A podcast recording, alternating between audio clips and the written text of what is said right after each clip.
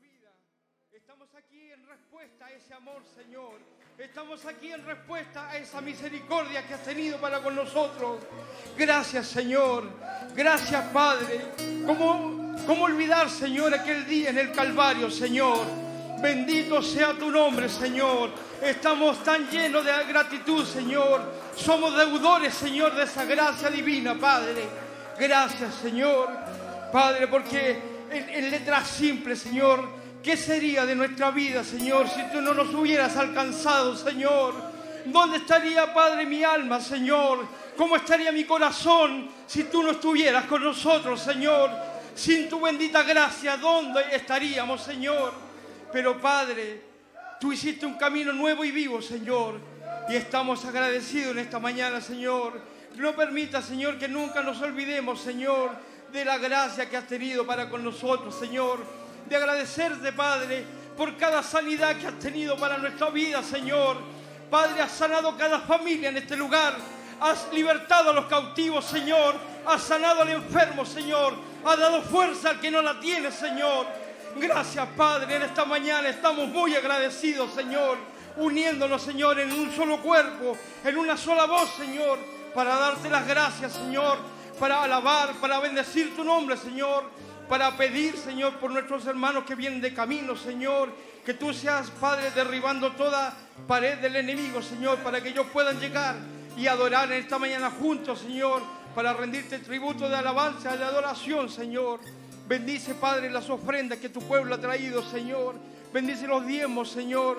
Padre, bendice cada acción de gracia en esta mañana, Padre, porque tú has seguido, has seguido libertando al cautivo, Señor, has seguido sanándolo, Señor, has seguido dándonos de tu Espíritu Santo, Señor. Permítenos, Señor, estar a la altura, Señor, de tu llamado en esta mañana, Señor, porque si el Espíritu de, de aquel que levantó a Jesús de los muertos, Señor, mora en nosotros, Señor, también vivificará, Señor, estos cuerpos mortales, Señor. No hemos venido por nada menos que eso, Señor. Bendice a tu pueblo en esta mañana, Señor. Padre, aquel que está escéptico, Señor, dale algo especial, Padre, para que cambie esa actitud, Señor. Bendice a tu pueblo, Señor, y aquellos que han venido con acciones de gracia, Señor. Pues estamos agradecidos, Señor. Dale más, Señor. Dale más a aquel que ha venido pidiendo, Señor, más de tu gracia, más de tu amor, Señor más de tu misericordia, Señor.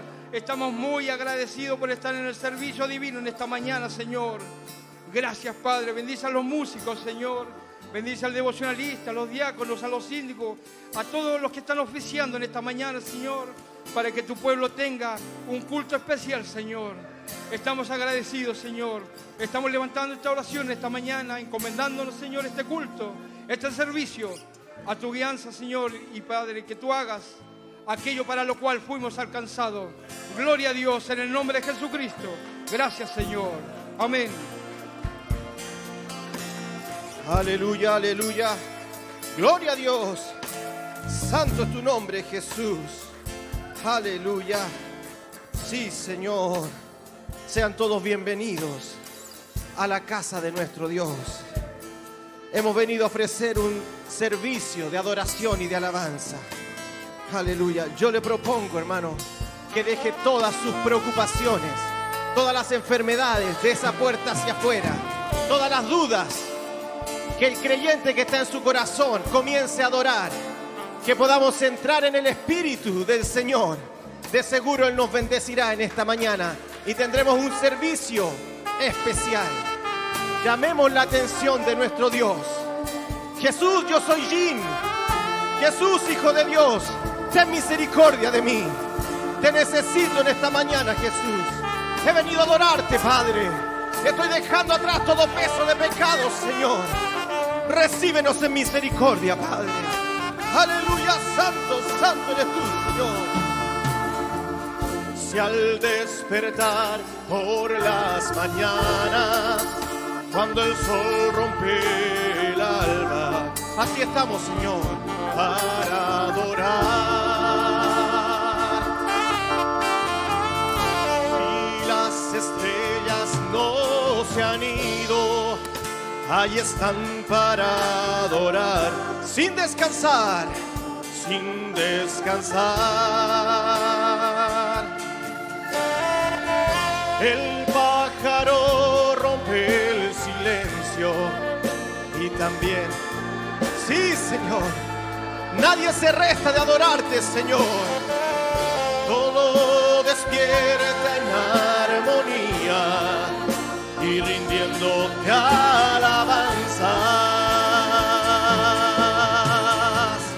Si todo puede adorarte en la creación. ¿Cómo? Oh, no quería faltar yo, Señor, con mi alma. Oh, es mi promesa, Señor, que alaba. Todo puede adorarte, no me quiero restar yo, Señor. Si todo puede adorarte en la creación, como no hacerlo yo con mi alma. Yo te alabo. Oh, dejemos la música. Hemos venido a ofrecer sacrificio de adoración a nuestro Dios.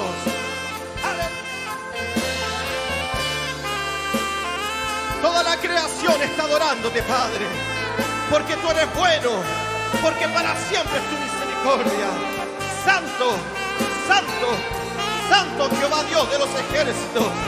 Toda la tierra está llena de tu misericordia. Aleluya, sí, Señor. Si todo puede adorarte. Si todo puede adorarte en la creación, como no hacerlo yo con mi alma? Yo te si al despertar por las mañanas si al despertar por las mañanas, cuando el sol rompe el alma, aleluya, para adorar. Si las estrellas no se han ido, ahí están para adorar. Hoy las estrellas del alba también, aleluya.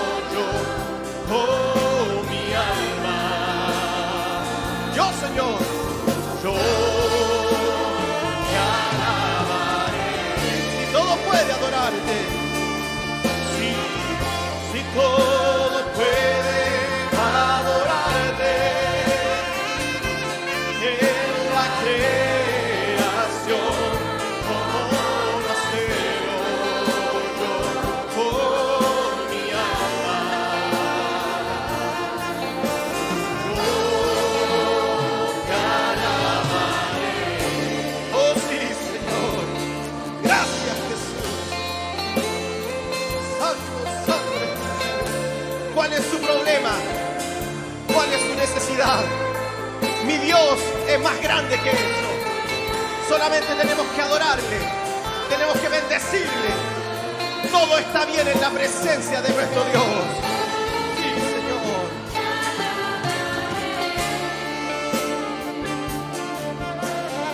Dios no rechaza oración. Es alimento, sí, Señor. Él no rechazará tu adoración en este día. Nunca vi un justo sin respuesta. Nadie. Aleluya. Mi Dios no le debe nada a nadie. Aleluya. Sí. Basta solamente esperar. ¿Qué? ¿Qué irá a hacer Dios en este día? Oh, Él va a hacer algo bueno para mí, algo bueno para ti. Sí, Señor. Cuando Él levanta sus manos, entonces, aleluya, solo debemos alabarle. Alaba, simplemente alaba. Si estás llorando, en la prueba alaba. Si estás sufriendo, alaba.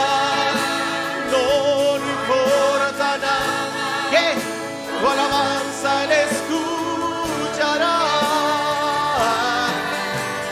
Dios va al frente abriendo camino, cortando cadenas, sacando.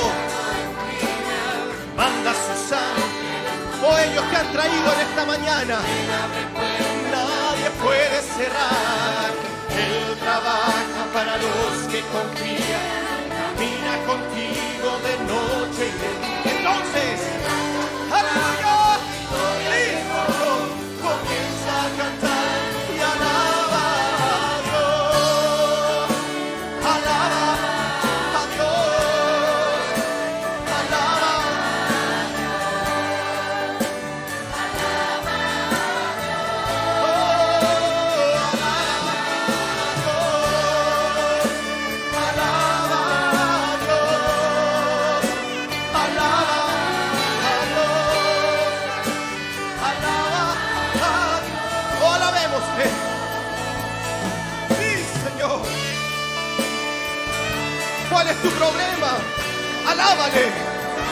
¿Estás enfermo? Alábale. ¿Estás cansado? Alábale. Hemos sido creados para alabarle. Oh, míranos, Padre. Queremos ser hallados aceptos delante de. Dios va al frente abriendo camino. Dios va al frente abriendo camino, cortando cadenas, sacando espinas. Manda a sus ángeles contigo a luchar. Él, Él abre puertas. Él trabaja para los que confían. Camina contigo de noche. Hoy no lo he visto. Yo soy testigo de eso. Comienza a cantar y alaba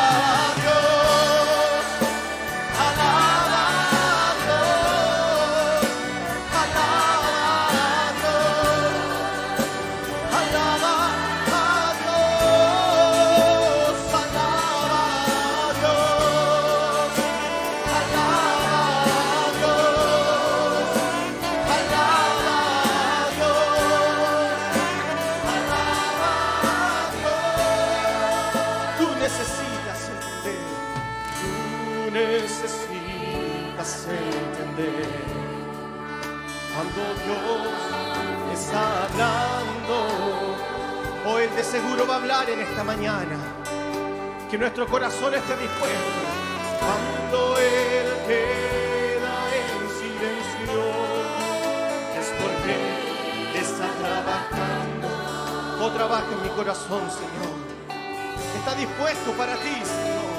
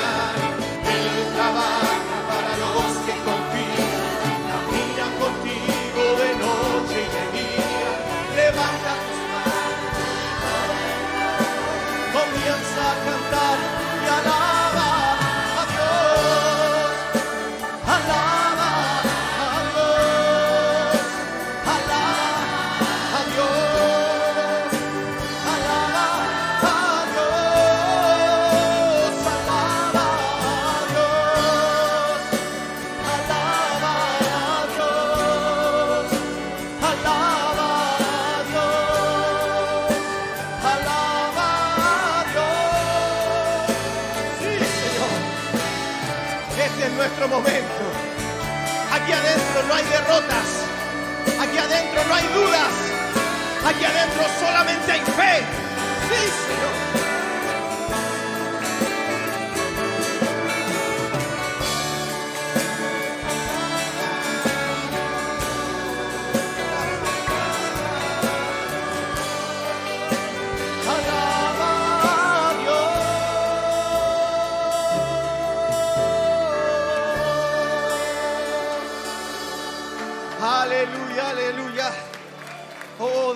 Buena expresión de adoración. Hagamos algo que llame su atención. Quizás un gloria a Dios. Quizás un aleluya. Saluda a su hermano. Saluda a su hermana. Profetice. De seguro Dios nos bendecirá en esta mañana. Tendremos un buen servicio. Yo presiento que algo bueno Dios tendrá para mí en esta mañana. Aleluya.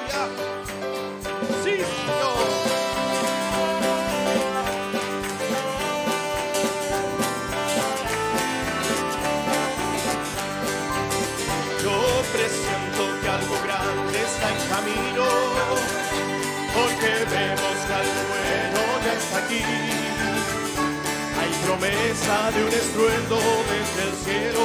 Aleluya. Mi hermano, cualquier día va a ser.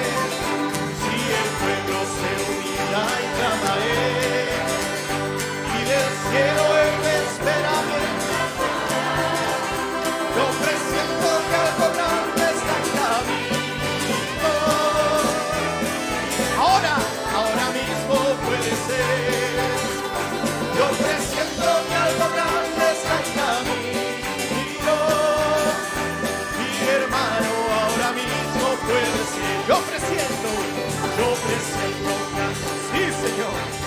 yo lo siento, Padre. Ya, ya hay algo bueno. Hay promesa de un estruendo desde el cielo.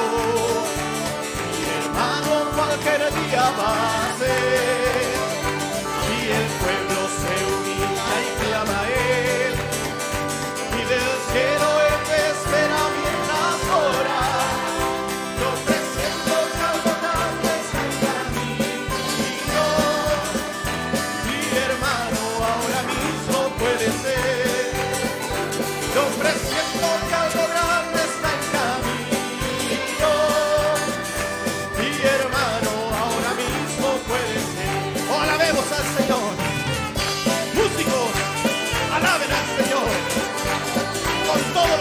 Nuestro corazón.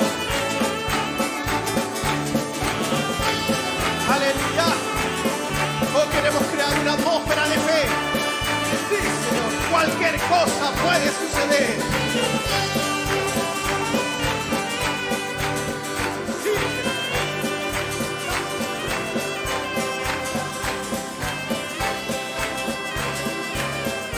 Oh, yo sé ciertísimamente algo va a suceder. ¿Por qué? Porque no hay Dios tan grande como nuestro Dios. Aleluya. Oh, podemos decirlo.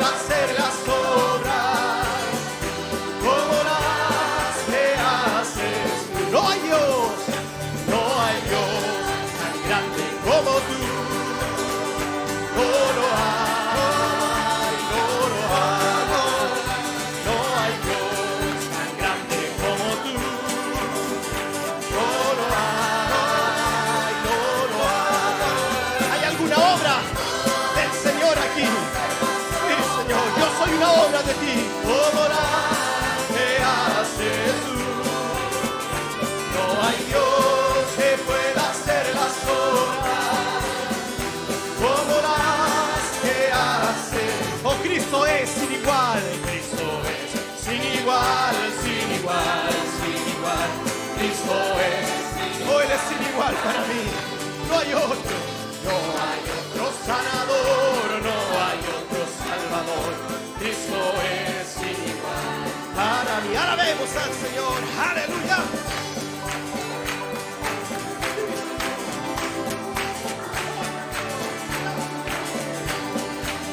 Oh, no hay nadie como tú, Señor. No hay otro como tú, Señor. Digámoslo una vez más.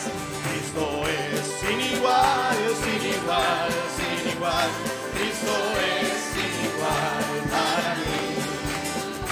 No hay otro sanador, no hay otro salvador. Cristo es sin igual para mí. Esta alegría, esta alegría no va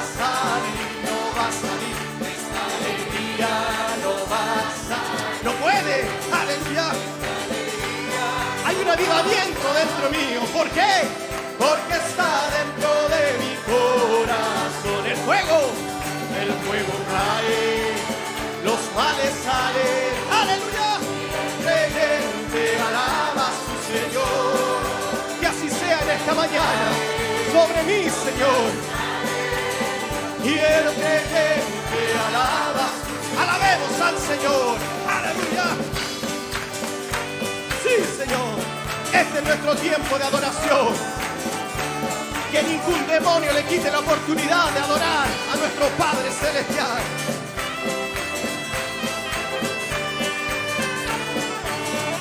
El fuego, el fuego cae, los males salen.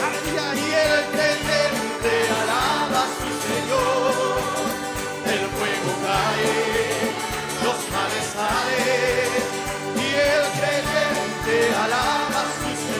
Todo lo que respira,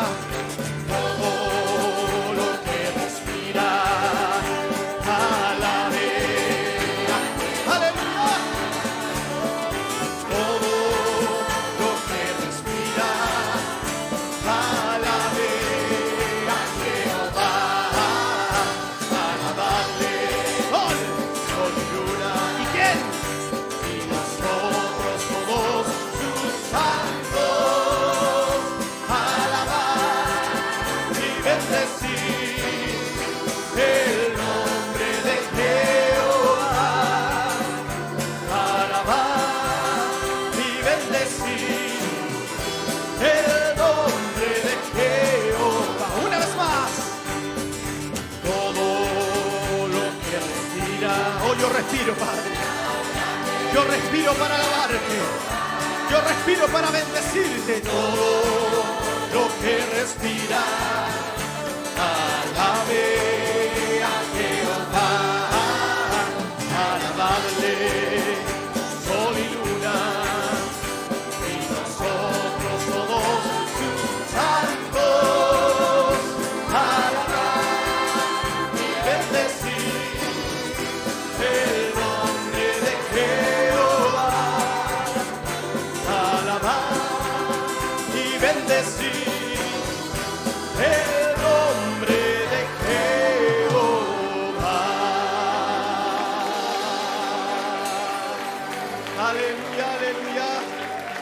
No se quede corto en alabarle.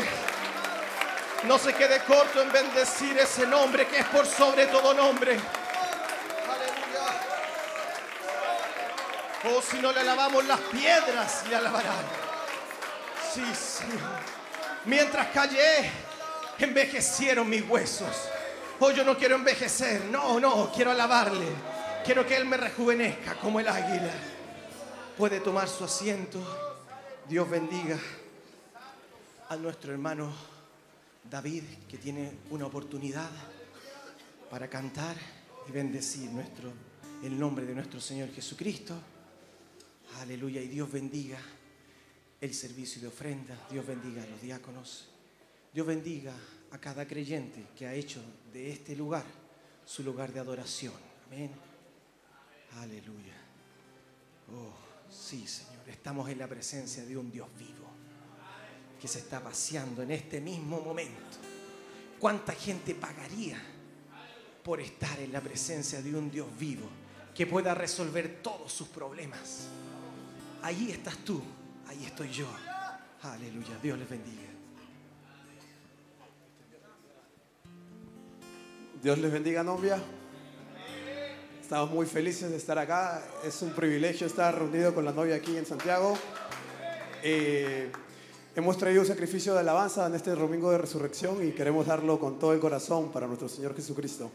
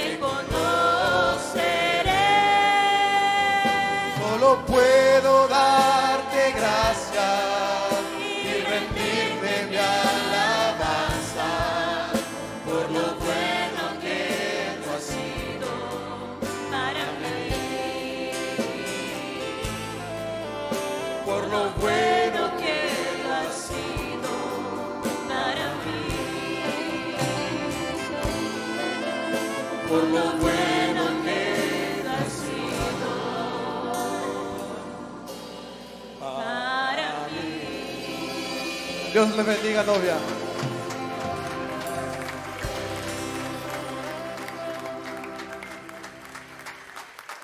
Gloria a Dios, gloria a Dios.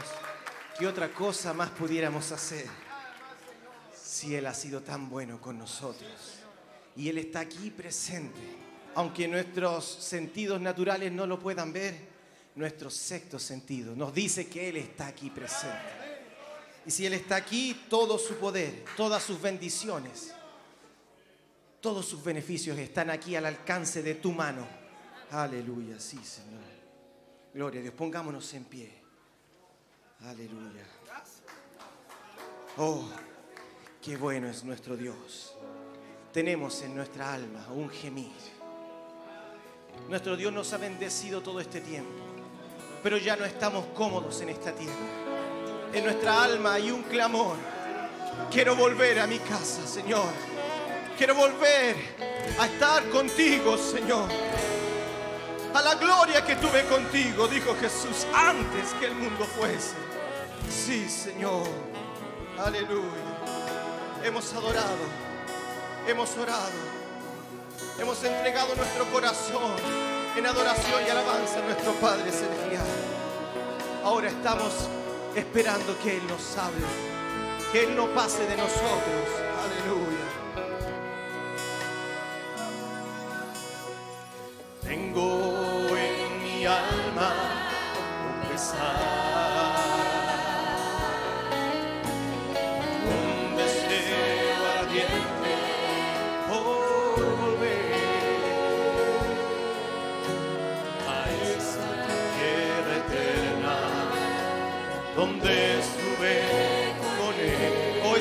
Revelación.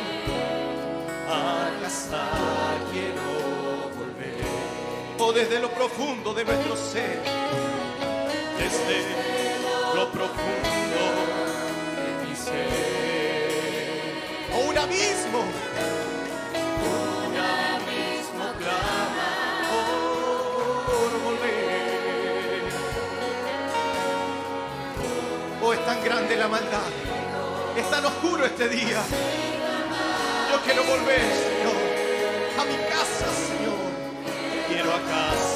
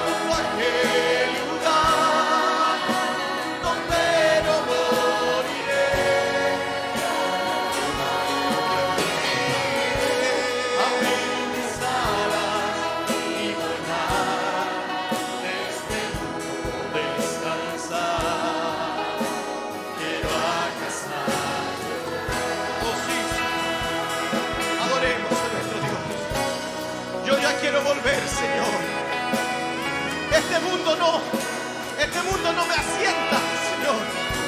No estoy cómodo aquí, Señor. No me siento cómodo aquí, Señor. Este no es mi hogar, Señor. Hoy ya quiero dejar este mundo. Ya no más muerte, ya no más derrota, ya no más cansancio. Yo quiero volver. Cuando miro al mundo en su andar, cuando en este día, y veo el pecado o está creciendo. Cuando al caminar me siento desmayar, anhelo a casa pero tengo mi confianza. Oh, gracias Señor. ¿Qué sería de nosotros si no tuviéramos esa confianza? Este mundo pronto dejaré. Se abrirán las puertas de los cielos. Mi destino eterno ya trazado está.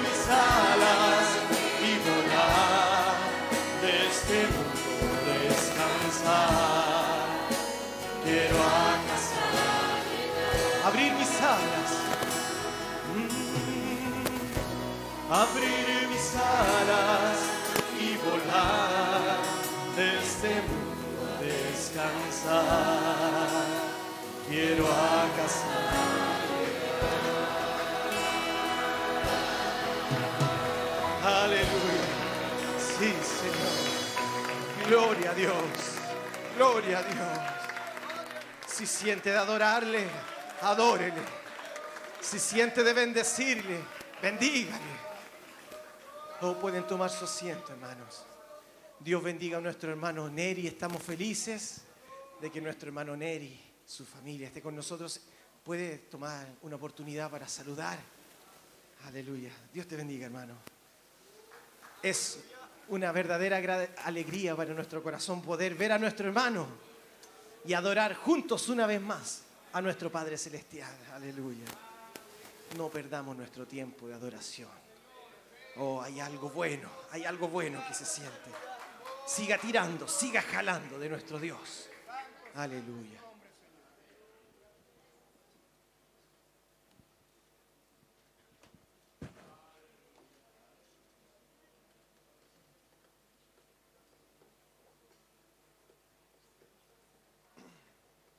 El Señor les bendiga, hermanos. Ah, estamos muy felices de estar de nuevo de vuelta con ustedes. Ah, es maravilloso entrar por esas puertas y sentir la presencia del Señor. Saber que el Señor está aquí, estu- estuvo con ustedes, también estuvo con nosotros allá. Estamos eternamente agradecidos por lo que el Señor hizo con nosotros. eh, nos cuidó en un viaje que era de estudios, que tenía que, que ir a hacer por, por temas de mi doctorado. Tuve que ir a, a- a Estados Unidos y, eh, y hacer mi investigación. Pero el Señor tornó todo eso eh, y, ir a Estados Unidos a estudiar fue lo menos importante. Lo más importante para mi vida fue que tuve una real experiencia con el Señor. Eh,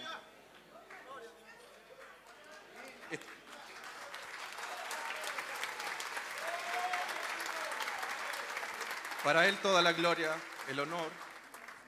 Eh, un viaje que era de estudios, que, que yo había dicho antes de irme, y hasta me voy a librar de ir a la iglesia, Señor, perdóname. Hasta me voy a librar de eso. Pero el Señor tomó todo eso. Primero, no, teníamos dónde estar en una iglesia. Mi corazón deseaba estar ya estando allá. Eh, encontramos buenos hermanos en una iglesia eh, bautista. Ahí estuvimos eh, teniendo compañerismo y haciendo lo que el profeta dice. Vaya a una iglesia y ríndale culto a Dios. Estábamos haciendo eso. Y Dios se fue abriendo camino cada vez más. Con, con la visita de Fabián pudimos eh, hacer contactos, conocer amigos, conocer eh, iglesias y encontramos un buen lugar donde poder alabar eh, a nuestro Señor, donde se predica la sana doctrina. Así que eso es muy bien. Saludos de la iglesia uh, de uh, Spoken Word, uh, la palabra hablada, del, del, de un lugarcito bien pequeño en Lula, Georgia. Reciban los saludos de su pastor, el hermano Samuel, Samuel Dale, y el copastor Wade Dale. Así que recibanlos. Somos portadores de saludos de los amigos de ese lugar.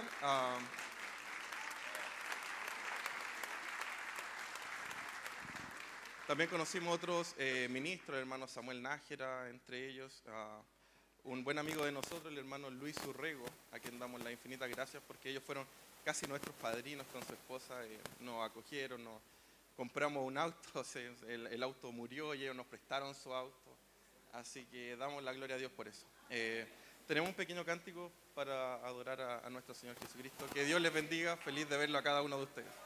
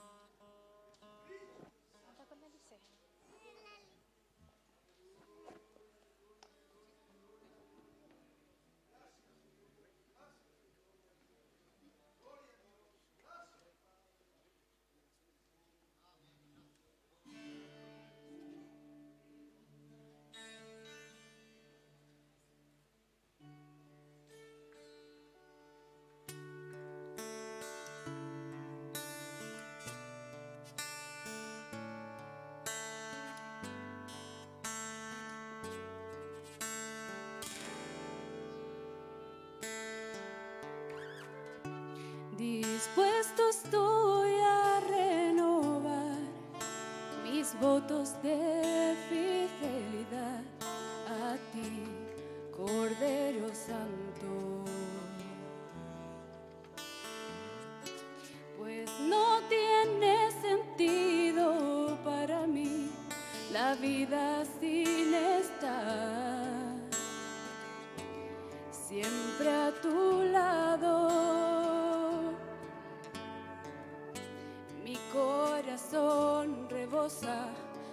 tu amor. Es como un fuego que lo abraza. Las muchas aguas no lo apagarán.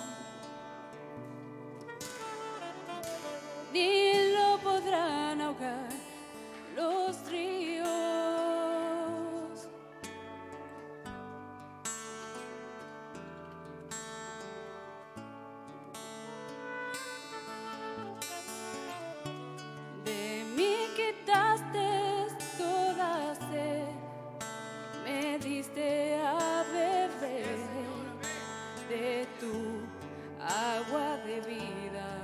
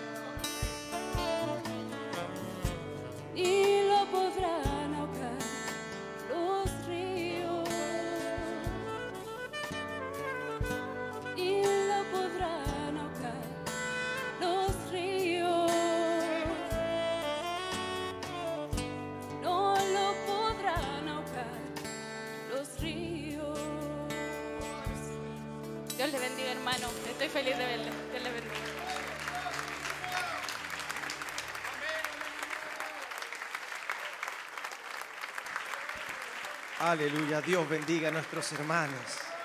Qué bueno es escuchar las obras de nuestro Dios. Dios bendiga a nuestro hermano Isaac con una oportunidad. Aleluya. No se desconecte. Aleluya. Este es nuestro servicio racional. Aleluya. Gloria a Dios. Dios les bendiga, hermanos. Les saludo en el nombre del Señor Jesucristo.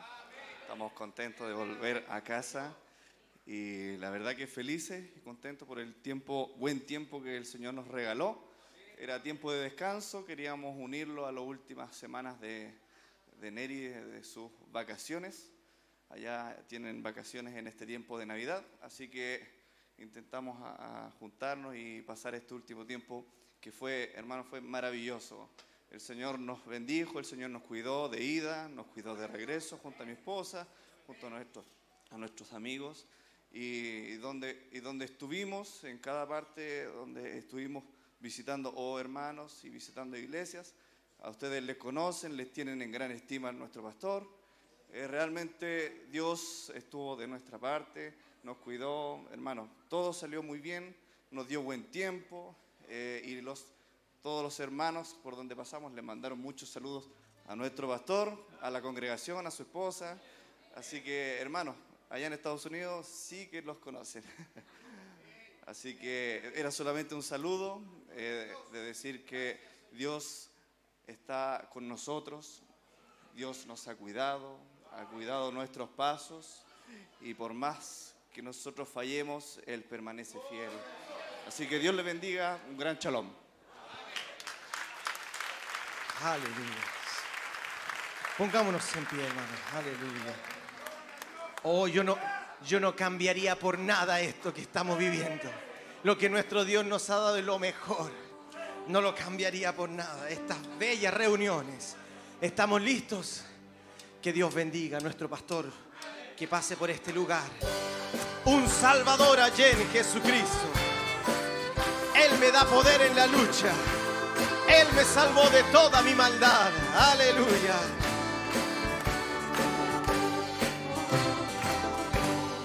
Salvador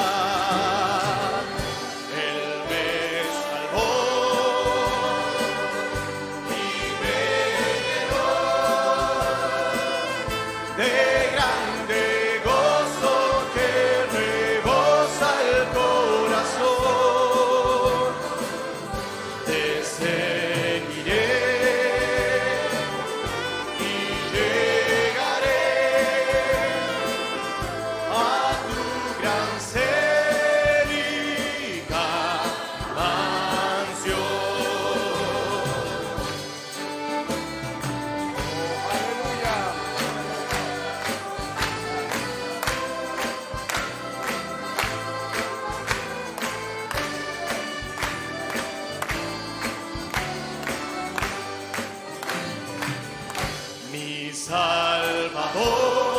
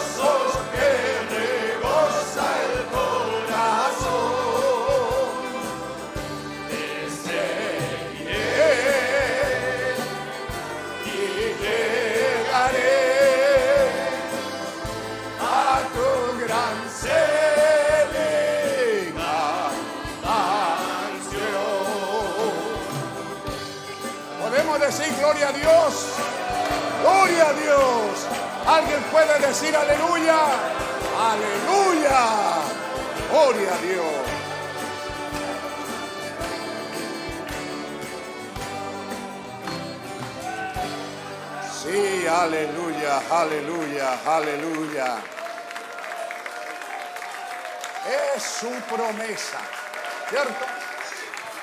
Él prometió. A veces oramos, clamamos y lloramos, Señor, bendícenos, pero Él nos dio la más grande bendición.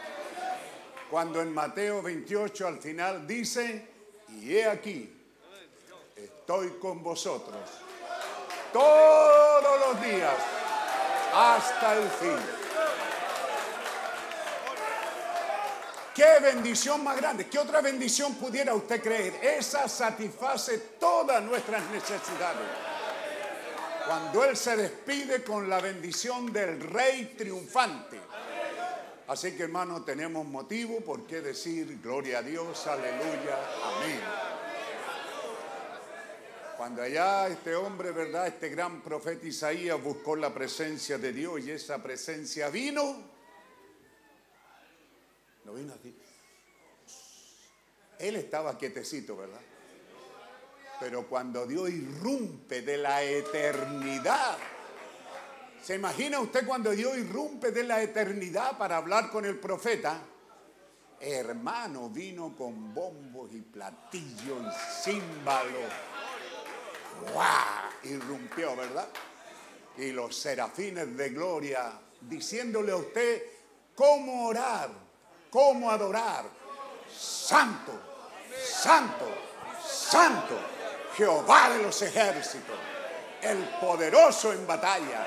Santo, santo, santo. Y diciendo, aleluya, aleluya, aleluya. ¡Uh! Jesucristo es el mismo de ayer, hoy y por los siglos. Qué tremenda bendición del Señor. Amén. Qué bueno hemos visto, ¿verdad? Cuando una cucharita de ese gran mar, de la bendición de Dios, o una pequeña vela, cuando esa velita, ¿verdad? Viene que se apaga y el creyente viene rajuñado, herido, ¿cierto? Enfermo, derrotado, pateado por el diablo a veces. La vela hasta que se apaga. Y ahí llegamos el miércoles, llega uno, el domingo en la mañana, pero luego llega otro, ya un poquito más luz, y luego llega otro, luego son 10 velas, ya no es la misma luz de uno solo, ahora hay 10, luego hay 20. ¿Se imagina cómo debería estar tronando esto, hermano? ¿Ah? Una pequeña columna de fuego en el corazón de un creyente. Él se repartió así, ¿verdad? Esa gran columna de fuego. Entonces viene una lucecita pero cuando somos encontrados aquí, ya no somos los derrotados, ¿verdad? Los abatidos, los tristes. No, sabemos que Dios vive. Y, estando en la casa del Señor, cada uno tiene la oportunidad de bendecir a Dios como sienta en su corazón. Dios les bendiga, tomen asiento, les saludo en el nombre del Señor Jesucristo. Cuando vemos esta palabra semilla, Hermano, ¿cómo deben chir nuestros corazones cuando tenemos la evidencia de que esta simiente es real, es verdadera? A veces el cascarón pudiera darse en algunos casos, que allí donde cayó el cascarón no fue bueno, a lo mejor ese, padre, ese abuelo no prosperó y pareciera que la semilla se terminó, se terminó, ¿cierto? Allí está Lot, se acabó, las hijas dijeron se acabó, hubo un insecto. ¿Cómo fue que la simiente se escondió en un bajo y vil pecado insectuoso? Y de ahí viene Moab, ya no hay simiente, hermano. Ve, esta cosa pecaminosa no produce simiente. Pero vino Moab, el hijo de, el nieto de, Lot, ¿verdad? Y vinieron los bisnietos y los tataranietos y así siguieron avanzando, se transformaron en una ciudad, se alejaron de Dios, cada día menos simiente. Pero un día aparece esa hojita allí. Cualquiera la puede pisar y destruir y esa hojita se llama Ruth la moabita. ¿Cómo esa simiente viajó? ¿Cómo no nos da fuerza al Señor, verdad? Para ver de que toda palabra de Dios que nos ha dado a través del tiempo, ninguna se perderá ni caerá vacía. Bendecimos a Dios por Neri, que Dios lo ha bendecido, guardado y consolidado. ¿No le da gusto eso, su vida espiritual? Dándole una preciosa experiencia en esos lugares. Qué bueno, ¿verdad? ¿Cómo pudiera tener esa experiencia si no había esa semilla que fue regada y trabajada? A veces a nosotros nos toca trabajar duro, ¿cierto? Hacer todo eso y mantenerla, hacer de malo, pero qué rico es verla cuando esta semilla da luz y comienza a reflejar el lirio de los valles. Que Dios bendiga a nuestro hermano Neri, Dios bendiga a Isaac en este viaje también porque si no fuera por esa semilla, ¿dónde hubiera ido Isaac, verdad? Pero tenía un amigo allá y dijo, bueno, Dios le proveyó algo, pastor, ¿puedo ir? Yo digo, sí, tiene un amigo, anda a verlo. Un amigo de aquí, hermano, se criaron juntos, ir a verlo a Estados Unidos. Son cosas maravillosas, ¿no cree? Dios bendiga a nuestro hermano de Perú, ¿verdad? El matrimonio que anda por estos lugares. Eh, el tiempo pasa, estoy viejo, olvidadizo, pero parece que los unís matrimonio, ¿verdad? ¿Cierto? Cuando estuvimos allá, ellos se casaron, ella es de Brasil y se fueron a Brasil de luna de miel, vienen de vuelta. Así que a los matrimonios aquí un poquito cansados, así, júntense a ellos porque ellos todavía están ah, con esa cosa tiernecita y, y, si hay algo que necesitan también podemos la verdad. Como decíamos el miércoles, a veces los matrimonios es, es desilusionante, ¿verdad? A veces para la mujer es desilusionante. Pues que se casa y para esto me casé. Ah, maloliente, desordenado. pero hay que ordenarse, ¿cierto? Bendito sea el nombre del Señor, como no. Dios bendiga a nuestros hermanos entonces que van a estar con nosotros estos días y van de regreso. Dios bendiga a los hermanitos que andan de Arica, los pequeños, no se olviden de invitarlos a sus casas, ellos vienen para estar con nosotros, Anita María es parte de nosotros. ¿ah? Dios bendiga a nuestro hermano Solón, se nos pasó por alto, pero vamos a ver si antes que termine el culto nos saluda pues, en, la otra, en la otra parte, porque yo estaba allá y denle oportunidad para no tener que estar yo leyendo, porque suenan más vacías, hermano, aquí dice, ¿verdad? Eh, Neri está con nosotros, trae salud, cuando es más fácil que lo entreguen, ¿cierto? ¿Verdad que es más maravilloso? Que Dios bendiga entonces cada persona que está con nosotros, hermanos de diferentes lugares, que Dios nos permite reunir. Bendito Dios que esto en alguna manera sea un pequeño oasis para los que pasan por Santiago, puedan tomar un vasito de agua fresca. ¿Cierto? Que bueno es saber después cuando uno recibe noticia que la pasada por aquí sí les refrescó el alma un poquito. Que eh, nos hace bien eso, ¿cierto? Y me llamó Cristian Paredes, por ejemplo, agradeciéndome por la, la, estadía de la hija aquí con nosotros, que llegó muy feliz, muy, muy bendecida, muy participativa. Realmente él siente que lo que invirtió en que su hija viniera, él ha cosechado ricamente y me ha hecho sentir a mí que se los diga a ustedes. Seguramente hubieron muchos que ni la conocieron, pasó por alto a lo mejor, pero qué importante que cuando alguien viene, con un propósito viene. Si Dios nos ha dado la categoría y Dios ha testificado que esta no es una escuelita, cuando yo empecé a predicar era una escuelita de campo, pues hermano. ¿ah? Como la mía, donde yo estudié en una sala, estudiamos primero y segunda, y en la otra sala tercero y cuarto. Así que da lo mismo en la sala que usted estuviera, aprendíamos lo mismo todo. Pero esta era una escuelita, pues hermano, de guacitos, donde iban unos eh, de 8 años más o menos en este tiempo y otros de 14, 15 años en el mismo curso. ¡Guasos, pues, hermano! Pero así era el campo, hermano, ¿cierto? Entonces, así empezó esta iglesita, hoy día ya es con categoría universitaria, vienen de muchas partes. Neri sabe esto, ¿verdad? Uno va, me imagino, Neri, que uno va y no, te están enseñando a ver, ¿verdad? Te hacen una pequeña, porque se supone que tú entiendes lo demás. Más o menos es así, pues. Los que vienen, que Dios les bendiga, en esta pasada, en las pequeñas clases que tienen aquí. Amén. Un saludo a todos. Si algo se me olvida, estamos felices de estar aquí esta mañana adorando y bendiciendo al Dios viviente. Amén. Y somos más bendecidos todavía cuando tenemos, ¿verdad?, la dedicación, presentación de el matrimonio Palma Silva. ¿Cómo hemos crecido? Eh? Pedro me decía, papi, anoche estábamos hablando y yo preguntaba, ¿qué fecha ahora? Y hasta él se había olvidado. Fue cuando recibió el tortazo en Estados Unidos. El choque. ¿Esto fue? Pedro, ¿a está por ahí? ¿Está pasando? Entonces, él viene con su esposa Eunice para presentar a su hijo Pedro, que es Israel. Es un nombre que siempre me cautivó, el Valle de Jezreel, ahí en Jerusalén, ¿verdad? Y yo no sé de dónde lo saqué. Yo trato de ni hablar de nombre con mis nietos, mis hijas, para que todos actúen con toda libertad. Pues el, abuelo y el pastor es presión. Pues si digo algo y les cambio la película, así que ellos saben, Fabián, cada uno de mis yernos saben que jamás les he dado a entender qué nombre sería apropiado. ¿ah?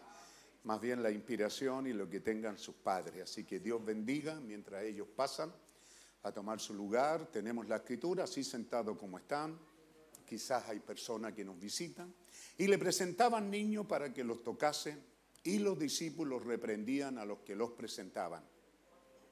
Viéndolo Jesús se indignó y les dijo, dejar a los niños venir a mí y no se lo impidáis, porque de los tales es el reino de Dios. Este ministerio, este ministro, el ministerio, la iglesia, hemos aprendido la importancia de que los niños no tienen restricción alguna. ¿Cierto? Ellos tienen una palabra de Dios, ¿verdad? Que de ellos es el reino de los cielos. Y nos llama a nosotros el Señor a ser como un niño, porque si logramos ser como un niño, ¿cierto? Seremos bendecidos en esta mañana. Amén. ¿Estamos listos entonces? Ya conocemos las escrituras. Oh, que se ve bien este matrimonio. Felicitaciones, Unice, te ve muy bien, adelante. Felicitaciones y felicitaciones por este hermoso bisnieto. Estoy temblando, no se me caiga, ¿verdad? ¿Qué vamos a hacer? Así que de los brazos de los padres a los míos, hermosa criatura, mira. ¿Cómo estáis, Silva? ¿Cómo está? Sonríe, eso. ¿Y, y Palma por ahí también? ¿Cómo dijeron que iban a pasar en patota? Está por allá, ¿cierto? Mira qué hermosa, ahí está sonriendo, ¿ves? Cada uno lo silba y algunos, ¿verdad?, dicen que se parece a Eunice. Para mí es Pedrito cuando lo presenté al Señor. Los demás que se parece más a Pedro, que se parece a Eunice, que es Silva, que es Palma, esto no me interesa. y a ti no te interesa eso, ¿verdad? Te interesa que es Silva. ¿ah? Así que ponte de pie ahí y da gracias al Señor. También allá están. Y juntos entonces, muy felices por esta etapa. Eh, amamos la palabra del Señor, es lo más tremendo para nuestras vidas. Los detalles, esas cosas ricas de la palabra del Señor. Entonces cuando leía allá atrás eh, que al morir José, ¿verdad? Lo hizo habiendo criado a sus nietos, a sus hijos, a sus nietos, a sus bisnietos, en sus rodillas. Porque cuando uno está viejo ya no lo toma mucho en brazos. Uno veía tan lejos eso y que Dios me concede. ¿Qué me mira? Me está diciendo, ¿qué estáis hablando, varón? ¿Ah?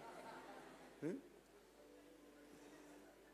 Piensa que nunca va a llegar ese día. Bendito día que Dios nos permite vivir.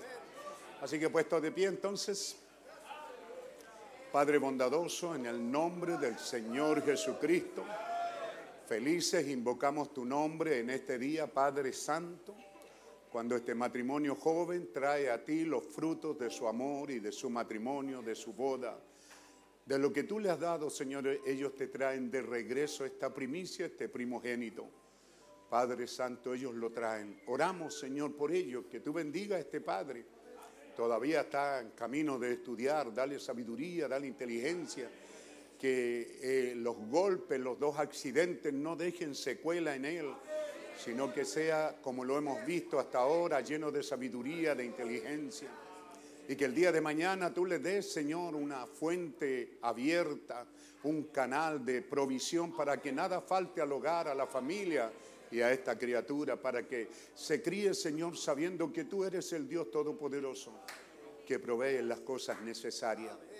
Bendice a esta joven madre con sabiduría y que sepa que tiene que regresarte lo que viene de ti y tiene una obligación sagrada, enseñarlo y enseñarle que debe de amarte, debe de creer y debe de serte fiel. Señor, ayúdala, dale la sabiduría y que ella sea equipada con ese quinto evangelio para criar estos niños para ti. Ahora, Padre Santo, de los brazos de sus padres a los míos, de los míos a los tuyos, soberano Señor Dios Todopoderoso, te lo presentado Pedro, te lo presentamos Pedro que es rey Señor. Así lo conoceremos en nuestro medio. Con alegría de corazón crecerá entre nosotros, entre nuestras piernas correrá, quizás lo veremos correr en este lugar. Lo que sea que tú les des, Señor. Que el ángel guardador venga de tu presencia y lo guarde, lo cuide, lo libre de toda cosa maligna y por sobre todas las cosas guarda, guarda, oh Dios, su alma hasta aquel día. Padre bondadoso, te lo presento, ese es su nombre. Y también te lo dedicamos, Señor. Bendícelo, Padre Santo. Y que el ángel guardador venga de tu presencia y lo guarde de día y de noche. Que así sea, Señor. Y ahora con tu bendición y yo como tu siervo aquí, lo bendigo en el bendito nombre del Señor Jesucristo. Que viva una vida larga, saludable y triunfante. Amén. Amén. Amén. Dios te bendiga. Dios le bendiga, hermano. Dios le bendiga, hermana. ¿Tienen por ahí mismo? Tomen asiento, hermano. Yo no sé la ofrenda que traen. Pero lo que traen es para el Señor y el servicio divino es para eso, ¿verdad? Es para traer nuestras ofrendas al Señor, porque ninguno comparecerá vacío. ¿No puede usted venir a pedirle al Señor que bendiga a su hijo y no trae una ofrenda? Lo mismo usted no puede pedirle al Señor que bendiga su matrimonio, su boda y no trae una ofrenda. Tiene que traer algo. Así es la Biblia. Lo que pasa es que a veces no la leemos, ¿verdad? Pero la Biblia nos muestra ahí a Saúl, ¿verdad? Yendo a buscar las Ana y sabían que estaba el profeta y dijeron, vamos, pero Saúl dijo, pues ya nos comimos todo el pan, el charque, el pan de higo, ya no nos queda nada. ¿Qué le vamos a llevar al, al vidente? Y el esclavo dijo, o el siervo dijo, bueno, yo tengo una moneda. Ah, entonces sí. ¿Cómo va a ir usted a la presencia de Dios y no llevar? O sea, usted testifica que Dios es miserable, que Dios no lo ha bendecido, que Dios no le ha dado. Usted no encuentra a Dios, tiene que traer algo. Dios bendiga la ofrenda. Amén. Amén, gloria a Dios. La verdad, mis hermanos, estoy muy, pero muy agradecido con el Señor. Ayer se cumplía un año de cuando el diablo quiso venir antes de tiempo. Y hoy día estoy presentando a mi hijo. Todo, todo es hermoso en su tiempo.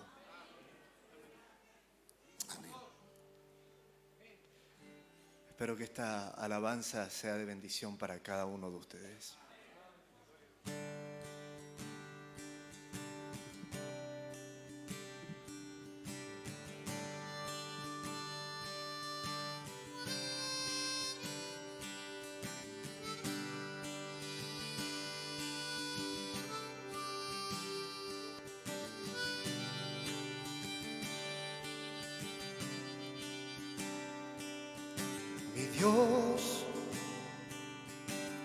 El corazón, Él da en tiempo y sazón. Todo hecho calza dentro de un gran plan. Todo hecho calza dentro de un gran plan.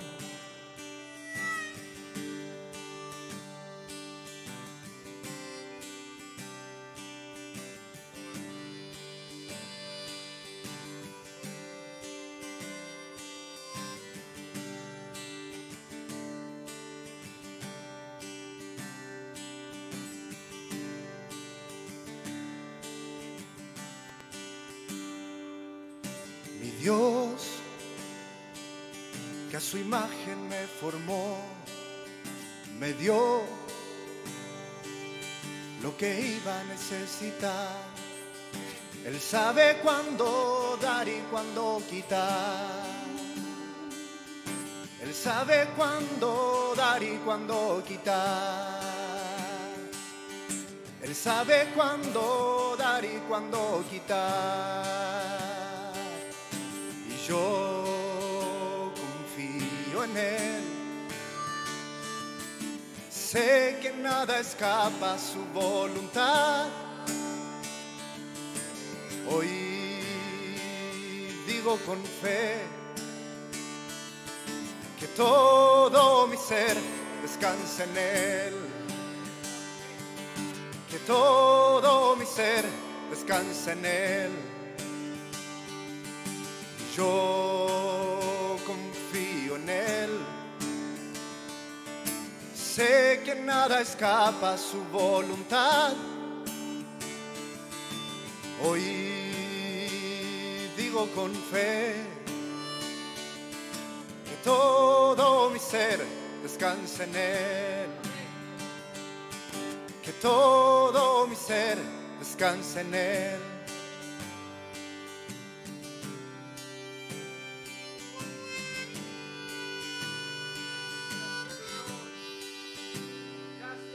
Mi Dios todo lo creó, ordenó desde el cielo hasta el mar. Todo tiene hora y tiempo bajo el cielo azul. Todo tiene hora y tiempo bajo el cielo azul.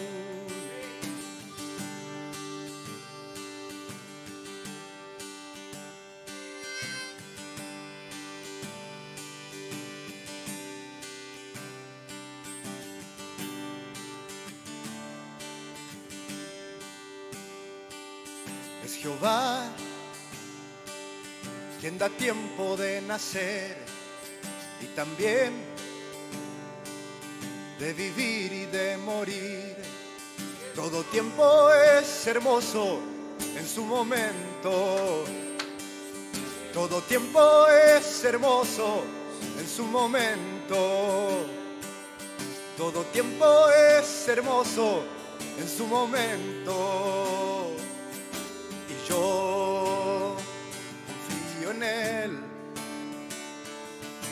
Sé que nada escapa a su voluntad. Hoy digo con fe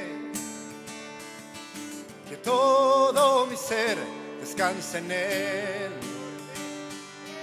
Que todo mi ser descansa en Él. Y yo confío en Él. Sé que nada escapa a su voluntad. Hoy digo con fe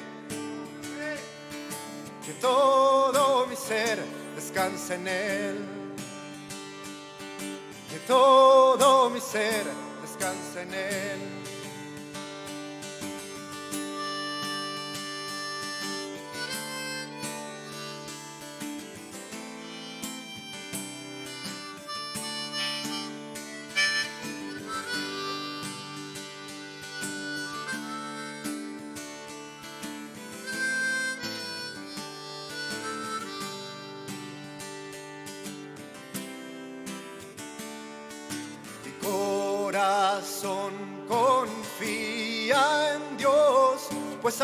En Él su eternidad.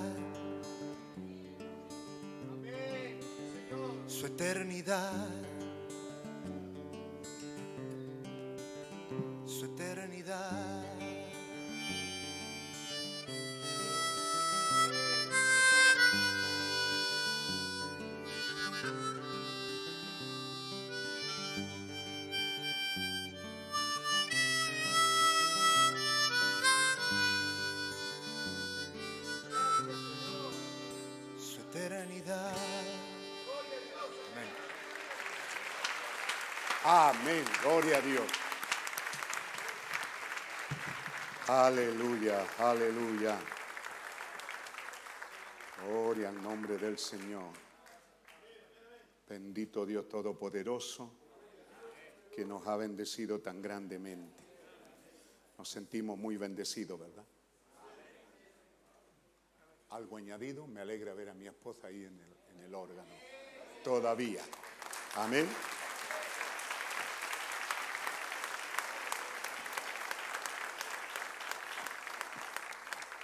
Cada una de mis hijas tiene algo en especial, pero Becky siempre pensé que era la que, según mis ojos, era la que más se parecía a mi esposa. Y pensé, cuando jovencita empezó a tocar el órgano, me sentí muy grato, pensé que ella era la que iba a estar ahí después de mi esposa. Pero son deseos dulces, cristianos, maravillosos, ¿cierto? No son humanos ni celosos. Así que cuando otro hermano y niña se han puesto ahí, no hemos estado celosos, también estamos felices. Amén. Pero es para que usted sepa que estos buenos deseos a veces Dios los da y a veces quizá alguna nieta, ¿cierto? Alguna nieta toque el, el órgano esté ahí. Bien, hermano, nos ponemos de pie agradecidos, felices para leer la bendita palabra del Señor. Mateo 11, 27, Mateo 27, 57, en conexión con Isaías 53, y Mateo 28, 16. Es tan tremendo lo que hay que yo sé que voy a andar por la orillita y dependerá de ustedes. Parece extraño, pero las ovejas, ¿verdad?, esperan de que el pastor las guíe y determine algunas cosas, pero a mí me gusta la Biblia, soy un legalista pegado al mensaje. La Biblia dice que allá en el principio algunos no van a aparecer nunca más aquí, algunos van a aparecer tres veces al año, ¿cierto? Porque los musulmanes son los que su doctrina dice que todo musulmán debe de ir a la Meca una vez en su vida. ¿Ah? Una vez en su vida. Cada musulmán que se diga musulmán, pobre, lo que sea, tiene que ir una vez a la... ¿Qué es lo que es la Meca? El lugar donde Mahoma dicen que se encontró con el ángel, ¿verdad? Es un cuartito chiquitito que está en medio del desierto. Ahora es una cosa fabulosa con hoteles y cuánta cosa, porque son millones los que se juntan para ciertas fiestas ahí. Pero los musulmanes establecen una vez, ¿cierto? Dios le pidió a Israel tres veces al año ir al templo, más o menos. No encontramos en la Biblia que Jesús nos dijo que debemos de venir a la iglesia. Es Pablo el que nos dice no dejando de congregarnos. Es nuestra obligación. ¿Por qué lo dice él? No como mandamiento, sino porque la iglesia original de Jesucristo empezó a reunirse el primer día de la semana por sí solo. ¿Cierto? El encuentro con Jesús fue el primer día de la semana y así fueron viéndose según la Biblia el primer día de la semana, el primer día de la semana y así continuaron las reuniones. Y veíamos, ¿cierto?, en la historia que los creyentes venían de lejos, algunos eran esclavos, y se estableció el domingo, los romanos, era el imperio, y establecieron el domingo en honor al sol y a su dios Júpiter, no sé qué cosa más. Esa es historia que pueden preguntarle a los profesores, ¿cierto? Pero ellos no se reunían porque era día domingo, sino porque era el primer día de la semana. ¿Será que Dios tiene injerencia en los imperios, verdad? ¿Verdad que sí? Entonces, es muy importante eso. Y dicen que ellos viajaban, terminaban de trabajar el sábado y viajaban toda la noche con su familia hasta el lugar de reunión. Allá estaban el día, primer día de la semana, en culto todo el día, y regresaban en la noche a su lugar de trabajo y el día lunes, por decir nosotros, dos noches sin dormir, viajando, cansado y mal comido, pero felices. ¿Ah? Nosotros hoy día tiene auto el abuelo, el nieto, el hijo, ¿ya? y no vienen a los cultos y llegan tarde. Pero allá ellos iban no porque nadie los obligaba, sino porque en sus corazones sentían esa necesidad y así se estableció el culto dominical. El hermano Branham dice que el día miércoles no se juntaban, pero encontraron que era muy lejos esperar al domingo, hermano. Así que comenzaron a tener cultos de oración para verse, para encontrarse. Porque en ese tiempo la muerte acechaba, eran matados, llevados al circo. Entonces el hecho de verse era un triunfo. No te ha pasado nada, hermano, está aquí, gloria a Dios, porque quién sabe si en el próximo culto cuántos de nosotros no estarán. Así ellos amaron los cultos. Y yo creo que al venir el Señor en este tiempo va a encontrar gente que también ama los servicios divinos. Decimos esto porque estamos recomenzando este año y la asistencia fue bien pobre el viernes. Así que, pero sabemos que enero es tiempo de vacaciones y yo tengo mucho respeto por ello.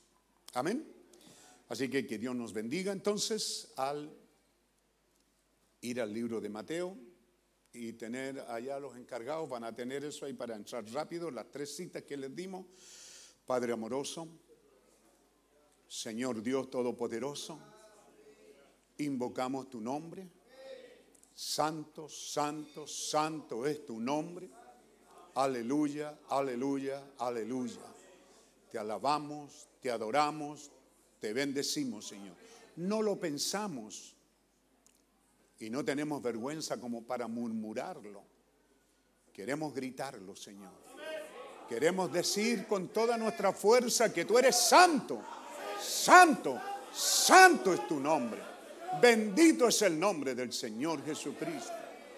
Congregados aquí para adorarte, alabarte, para traer, Señor, aquello que tú nos has ordenado, aquello que te representa, aquello que colocas en el corazón de tu pueblo de una manera voluntaria. Diezmos, ofrenda, cánticos, oraciones, acciones de gracia. Las presentamos sobre tu altar, oh Dios, y ahora nos sentamos a tu mesa para recibir el alimento asignado porque sabemos que hay alimento espiritual en su debido tiempo. Queremos el alimento de esta mañana. Queremos el alimento de este día, Señor. Trae la inspiración al pastor, al predicador. Cierra sus labios a que no diga cosas que no debe decir y ábrelos para decir aquellas cosas que tú quieres que sean dichas. Y que tu pueblo y el corazón y el alma sea bendecida, Señor.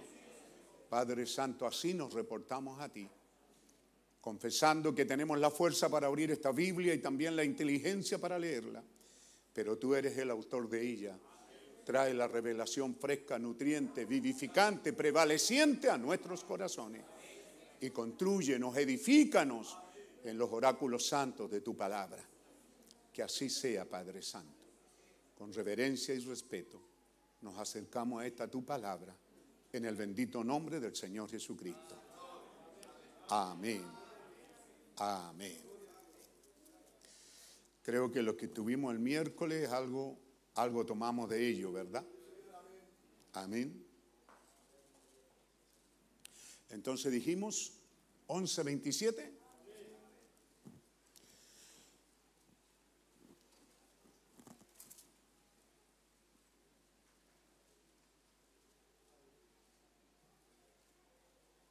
Todas las cosas me fueron entregadas por mi Padre.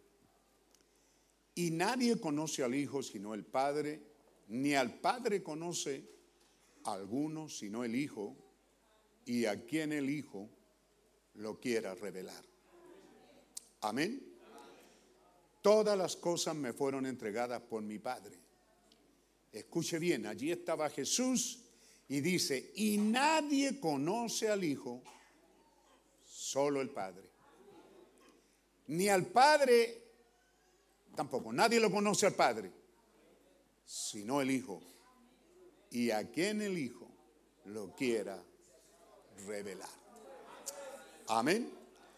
Y entonces dijimos, 27 del mismo libro, aquí tenemos un rey, un caso único, un gran rey condenado a muerte. Así empezó Mateo, diciéndonos que este Jesús era hijo de David, hijo de Abraham. Nació para ser y era rey.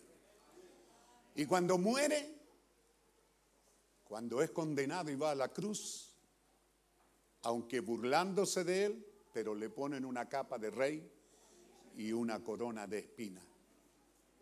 Y los soldados diciéndole, salve rey, porque era un rey. Muere como mueren los reyes, porque un rey muere porque hay otro que va a tomar su lugar. Pero aquí la diferencia es que este muere para matar el que estaba en el lugar, el príncipe de las tinieblas el rey del infierno y del mundo. Este rey Jesús muere no porque el otro rey va a tomar el lugar, porque ahí terminaría la historia, ¿ves? Estamos en el 57, gócese. ¿Ah? Cuando llegó la noche, vino un hombre rico de Arimatea, de nombre Arimatea, ¿verdad? Llamado José, que también había sido discípulo de Jesús este fue a Pilato y pidió el cuerpo de Jesús. Entonces Pilato mandó que le diese el cuerpo.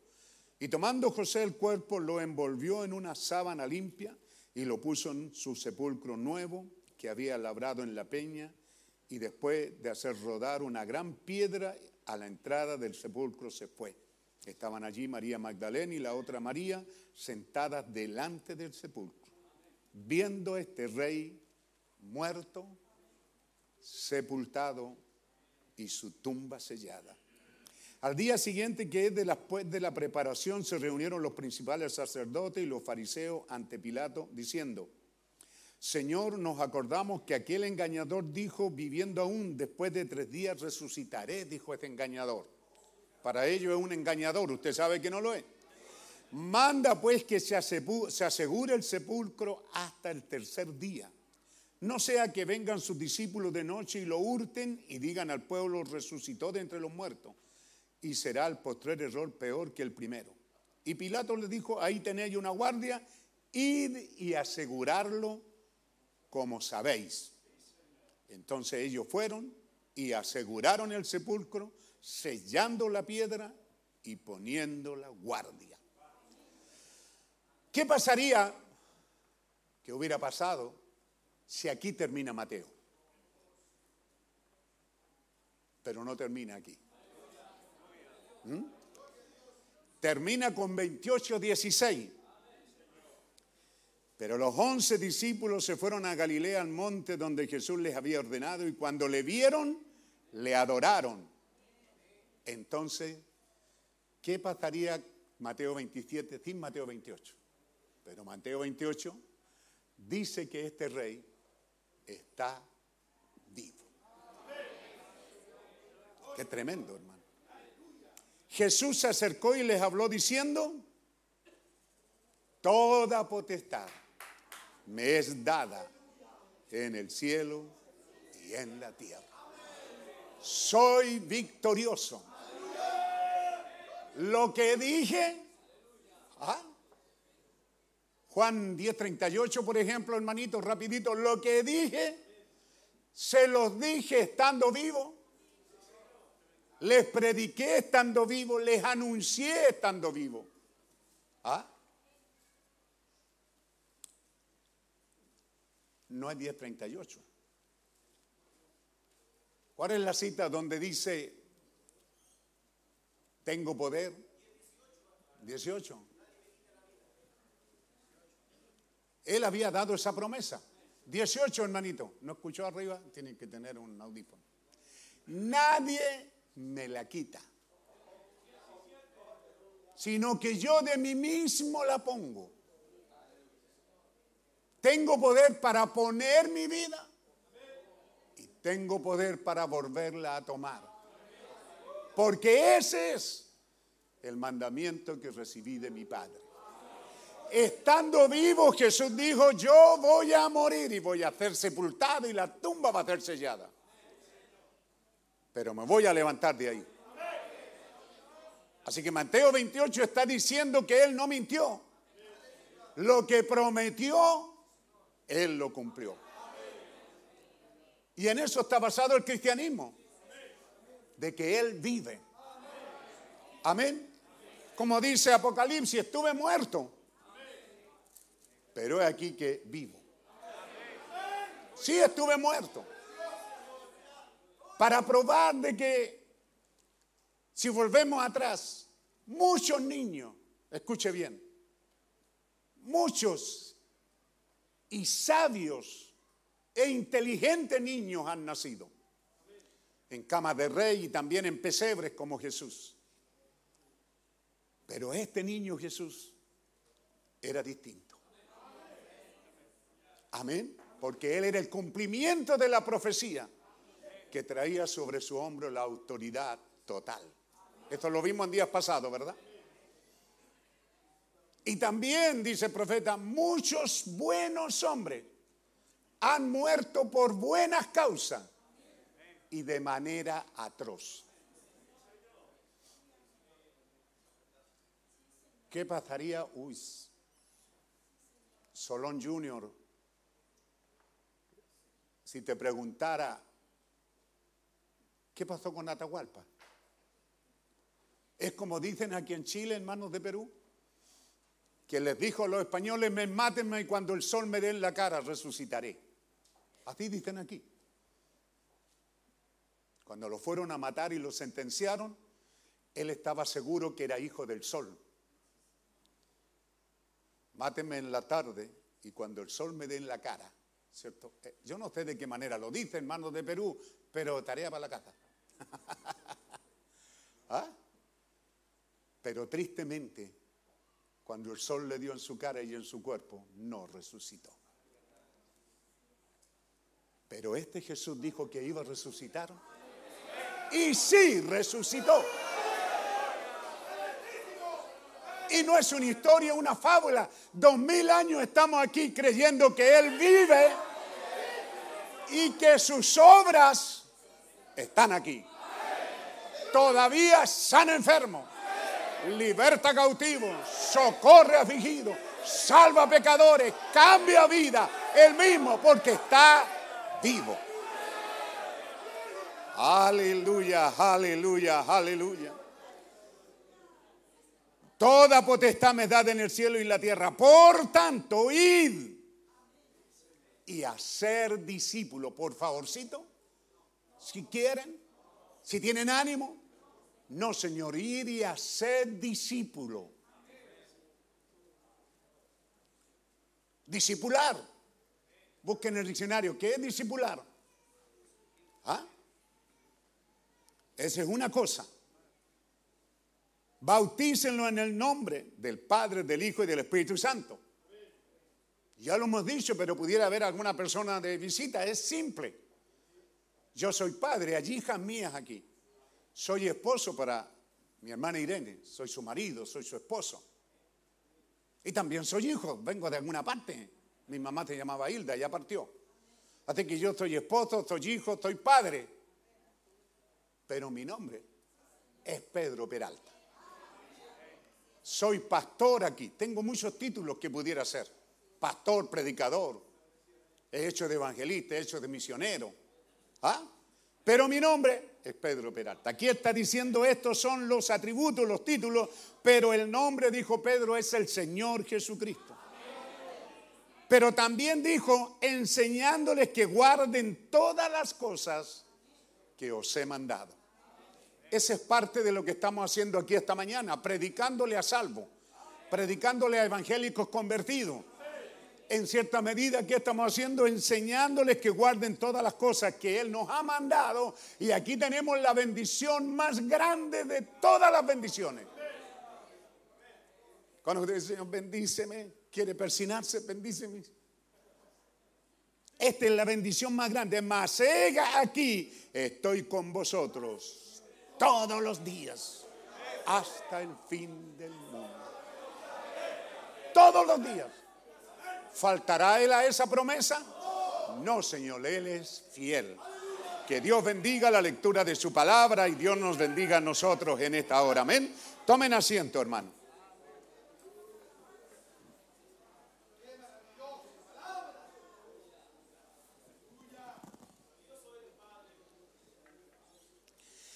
Qué maravillosa promesa. Eh, quizás tomamos la lectura, ¿verdad? Nadie me ha visto. ¿Correcto? ¿Es así como lo vimos? ¿Puede ponerlo otra vez? Mateo 11, ¿cuánto dijimos? ¿Mm? Nadie conoce al Hijo sino el Padre. Nadie. Y luego vimos, ¿cuál fue? ¿Ocho? Al revés. Romanos 8, 11. El viernes. Los que estuvieron. Y si el espíritu de aquel que levantó de los muertos a Jesús mora en vosotros. Hermano Henry, ¿cómo suena esta nota? Que no pase el coro, que ya se fue ya, pero usted tóquelo ahí. ¿Cómo dice?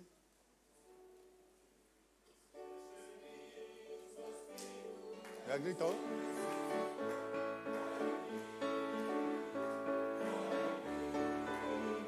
Si ese mismo espíritu que a Jesús resucitó mora en mí, mora en ti, vivificará tu cuerpo mortal.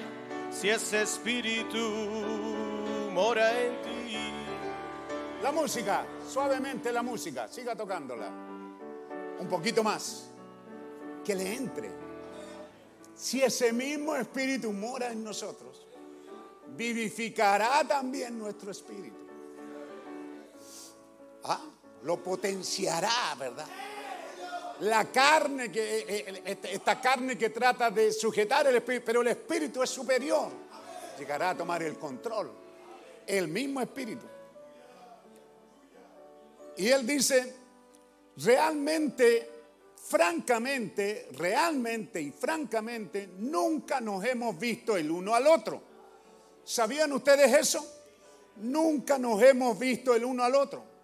Ustedes oyen hablar algo, es un cuerpo aquí. Un cuerpo que personifica lo que está en el interior. ¿Cierto? Un cuerpo, ustedes ven un cuerpo, pero ese cuerpo manifiesta lo que está en el interior. Así que cuando hablamos el uno con el otro, realmente no le estamos hablando al cuerpo, es el espíritu adentro. Pero el cuerpo es la cosa que identifica al espíritu que está en el interior. Y por lo tanto, cuando hablamos el uno con el otro, rápidamente podemos entender e inmediatamente nos damos cuenta, captamos si somos cristianos o no. Porque hay un compañerismo en el espíritu que nos une. Amén.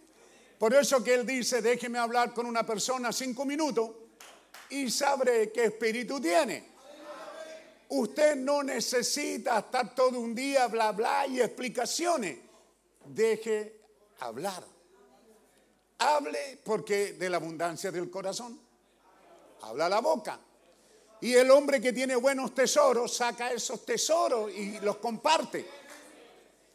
Pero el rezongón, el, quejumbroso siempre está, ay, que me duele, ay, que esto, ay, que el culto es petado, ay, que los cánticos no me gustaron, ay, que el predicador, vine a oír al pastor y había un predicador y vive quejándose.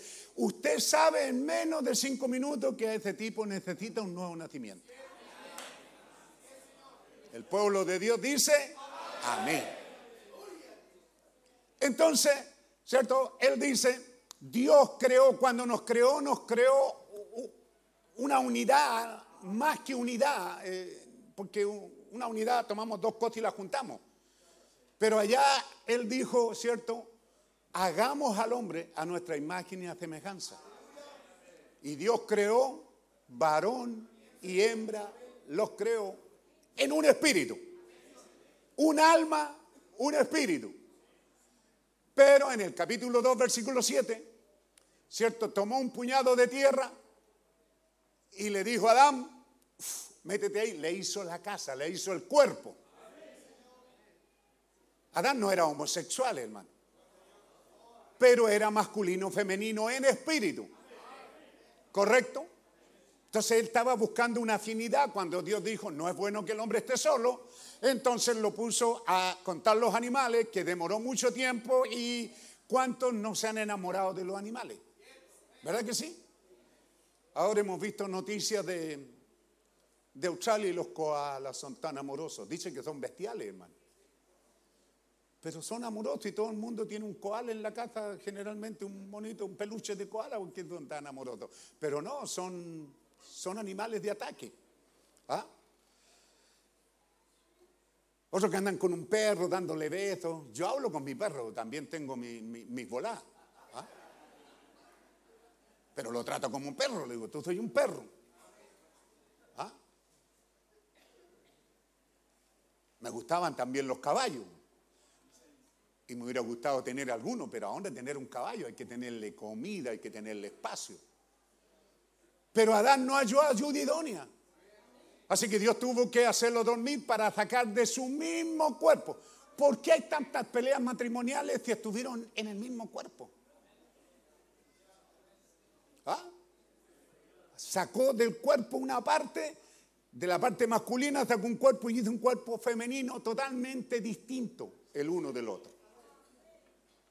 Y también sacó del espíritu de Adán y lo puso en Eva. Así que ahora Eva es la que tiene el mismo espíritu de Adán, pero femenino. Bueno, ¿y cómo hay mujeres que se ponen los guantes con su marido arriba del, y empiezan a pelear? Y, no, ¿Qué? Pégame, pega, no soy tan campeón. ¿No debería de ser más dulce, femenina? Y decirle, ¿no te da pena pegarle un vaso frágil? Pero hay mujeres, hermano, que son cierre eléctrica, no tienen nada de frágiles. Pero es importante que al ver eso usted vea que hay algo, una distorsión, hay algo que no funciona en el espíritu. No se supone que debe tener el mismo espíritu del hombre, pero femenino. ¿Cómo pudiera ver usted ahora que la mujer a poquito de andar quiere ser la cabeza del hombre. Y algunas se jactan en que no son en la cabeza, pero somos el cuello. Así decía una obra ahí en, en Ecuador, ¿verdad? En Perú, en Perú fue, alguien estuvo en esa actividad juvenil que hizo Juan Sáenz para allá. ¿Usted fue? Entonces hay una obra, ¿verdad?, donde las mujeres dicen, nos damos la cabeza, pero somos el cuello y hacemos que la cabeza se doble cuando nosotros queremos. Es una obra que hicieron los jóvenes. Porque en el fondo eso es, las mujeres a poco de andar quieren hacer lo que ellas. Pero si el espíritu que usted tiene, hermanita, fue sacada del hombre. Cambiamos de tema. Predicamos a la iglesia mejor. ¿Ah? Entonces, el espíritu de Adán estaba en Eva. El espíritu de Jesucristo tiene que estar en la novia. El mismo espíritu. Pero no pueden ser dos cabezas, no pueden ser dos que manejen. No, Señor, uno manda y el otro obedece. Pero no es a la manera mm, como hay en ciertos países el legalismo, ¿verdad? De ponerle el pie encima a la mujer, pero no la hizo Chuapino, no la hizo Escala, la hizo una compañera.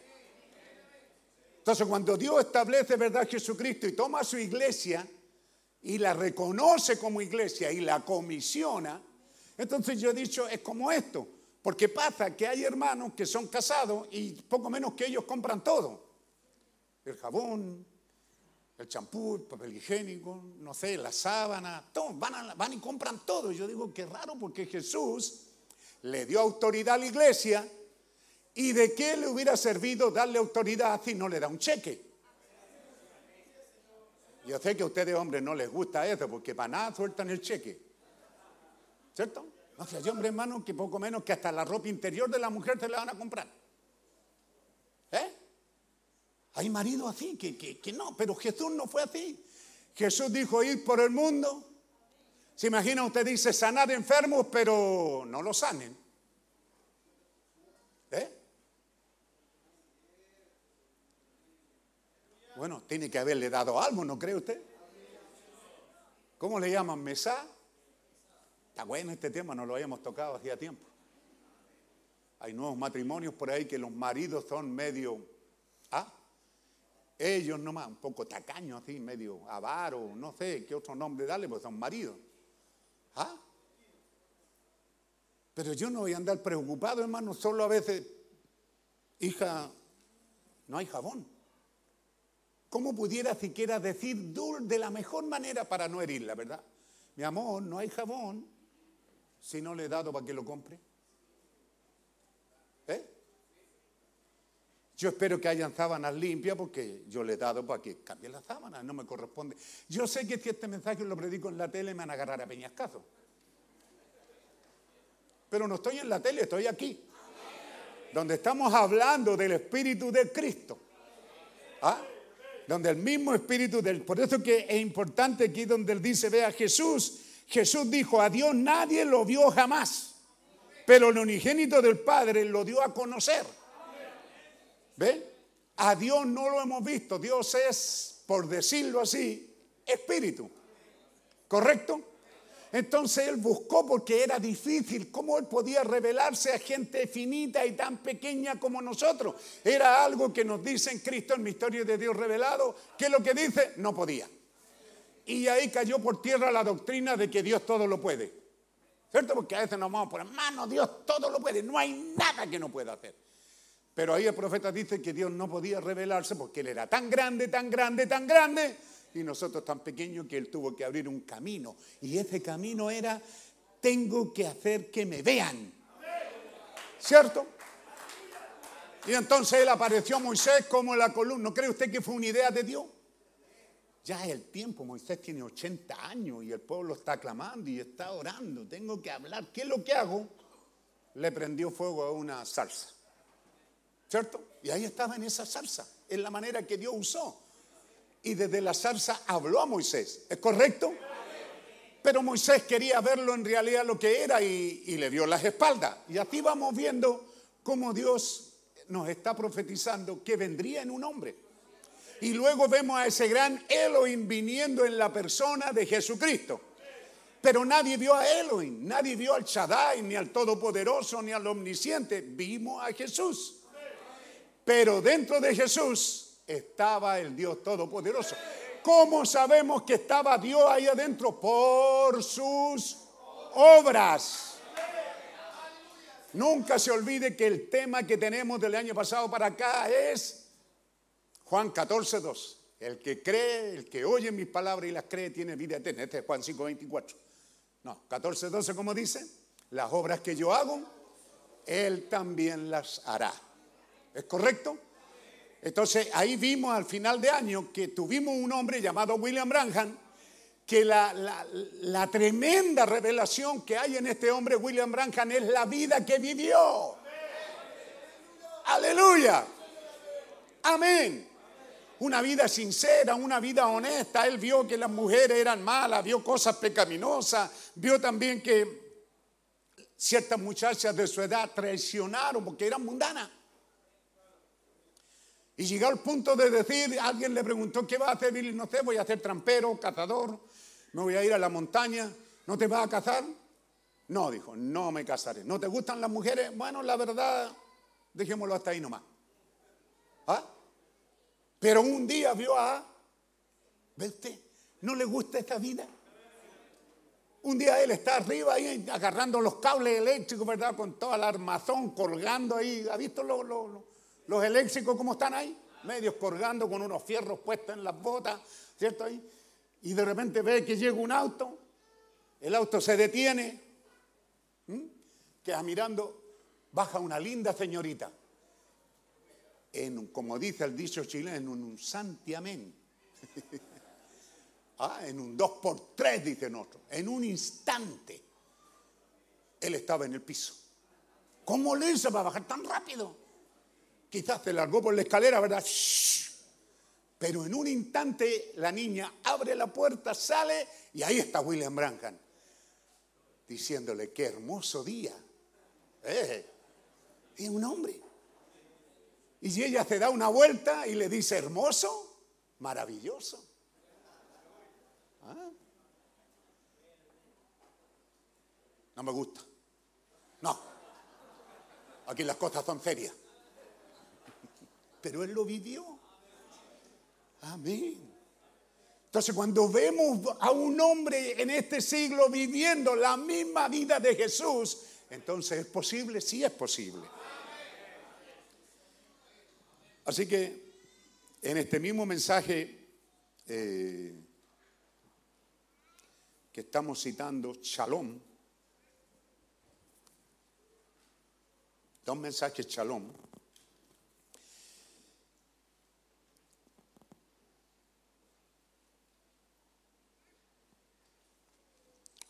párrafo 211.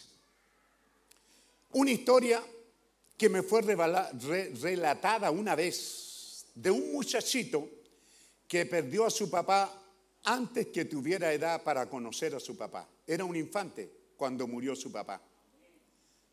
Un infante, un infante, ¿verdad? Un niño. Hay que entenderlo porque estos días murió una infanta en España de 90 años. Usted es una mujer que nunca se casó, era una princesa, alguien así, entonces le llaman la infanta. No, pero este está hablando de un niño, ¿verdad? Murió antes de tener edad para conocer a su papá. Era un infante cuando murió su papá. Pero un día este niño ahora tenía algo de 12 años de edad. Y este niño tenía un hermano llamado Juan. Él fue su hermano, su hermano mayor, Juan. Era varios años mayor. Y este niño un día a los 12 años le dijo a su hermano, oye Juan, ¿tú te acuerdas de papá? Juan le dijo, sí, yo me acuerdo de papá. El, el, niño le dice, ¿cómo era él? Yo no me acuerdo, era un bebé cuando mi papá murió. Bueno, le dijo el hermano mayor, él era alto, él era un hombre bueno, él siempre fue bueno con mamá y era amable conmigo, era amable con todo. Él era muy especial. Y él le dijo, bueno, Juan, ¿eso es, lo, ¿eso es todo lo que tú sabes de él? ¿Puedes decirme algo más de papá? Pues yo no me acuerdo quién es mi papá. Mira, hermano, déjame decirte, todos dicen que yo me parezco a él. Y dijo, todos dicen que yo tengo una naturaleza como él. Entonces el niño dijo, oh, eso está bien. Eso es lo que yo quería saber. Así que, hermano, cuando te veo a ti, yo veo a mi papá. Qué tremendo, ¿verdad? Cuando te miro a ti, yo veo en ti la paz del Señor. Ah.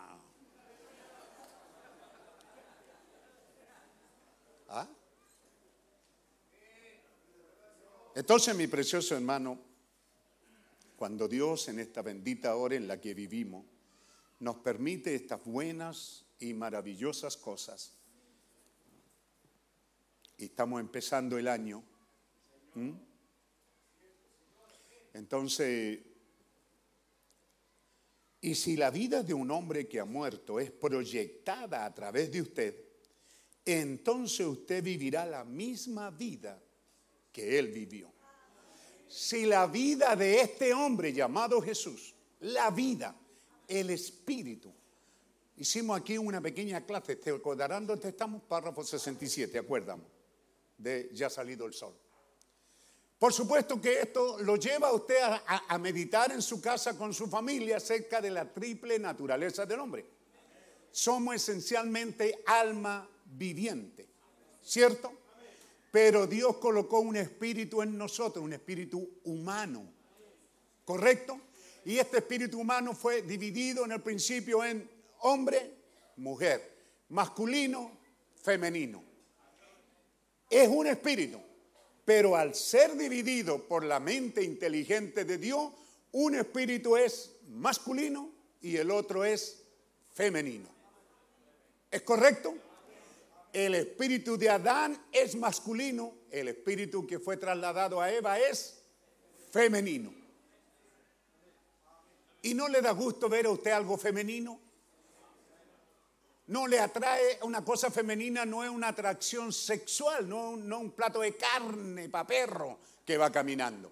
Una mujer desnuda, mal vestida. No, señor.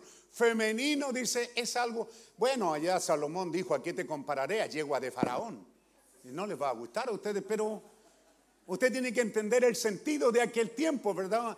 Usted pregunte por los caballos árabes, son los más finos, los más inteligentes, son una belleza de ver. Usted no va a desear a un caballo para tener relaciones con él, pero sí lo desea en el sentido que es algo atractivamente hermoso. ¿Dicen amén? Y así como es la mujer, Dios la hizo femenina, colocó en ella dulzura, colocó algo, le dio un espíritu maravilloso para que el hombre admire esa femineidad. También lo dice en un mensaje, ¿verdad? Es un sagrado vestido dado por Dios. Tiene tres vestidos la mujer, ¿verdad? Femineidad, fidelidad y maternidad. Entonces vimos el cuento de, Navidad, ¿verdad? Como aquella niña deseaba un regalo, era una muñeca. ¿Por qué? Porque habla de su naturaleza. ¿De qué habla la muñeca en la niña? De su espíritu. Es una potencial madre. Aleluya. Entonces está hablando de que este cuerpo, entonces lo vimos jovencito arriba, no sé si jovencito o viejo el que está ahí, entonces tenemos, ¿verdad?, que este cuerpo tiene cinco avenidas, son conocidas, las enseñan en la escuela. Que hay pocos niños ahí, salieron a clase. No hay clase. ¿Cuál es una avenida? Vista, oído, gusto, olfato y tacto. Cosas simples. Están conectadas entre ti y son carnales. Si el Espíritu que está en usted es el Espíritu Santo, va a guiar esos canales hacia lo espiritual. Pero si el Espíritu es pecaminoso, lo va a llevar hacia el pecado. Si un mujeriego va a oír hablar de mujer y ya se le van a hacer agua a los helados, va a desear. Es porque el canal que tiene es un canal no circuncidado, diríamos, ¿verdad? ¿Ah? Entonces usted oye huele un buen asado, ve detrás de la vitrina un, helado, una torta y la desea. ¿Ve? Los canales son humanos, son para alimentar este cuerpo. Cinco avenidas, pero también más adentro el Espíritu tiene también cinco avenidas. Las ponemos poder, estas por lo menos, ¿se acuerdan? Conciencia, memoria, afecto, razonamiento, imaginación. Y ahí el profeta dice, ve si usted aceptó a Cristo porque mi madre era tan buena, lloraba por mí. Esto es afecto. A Cristo no se le acepta porque su madre era buena, se le acepta porque usted necesita un Salvador, porque usted lo reconoce como tal. ¿Ve? Es importante saber de estas avenidas. Estas avenidas interior son el Espíritu. Manifiestan, estas avenidas manifiestan el Espíritu que lo gobierna. ¿Ve? Lo que nos acusa. Así que lo que estamos viendo en esta mañana es qué espíritu. Porque Jesucristo vino y vivió lo que de él estaba escrito. Y profetizó que él moriría y sería sepultado y su tumba sellada y dijo, y me levantaré. ¿Por qué es tremenda la resurrección? ¿Por qué es tremendo este culto hoy día en la mañana?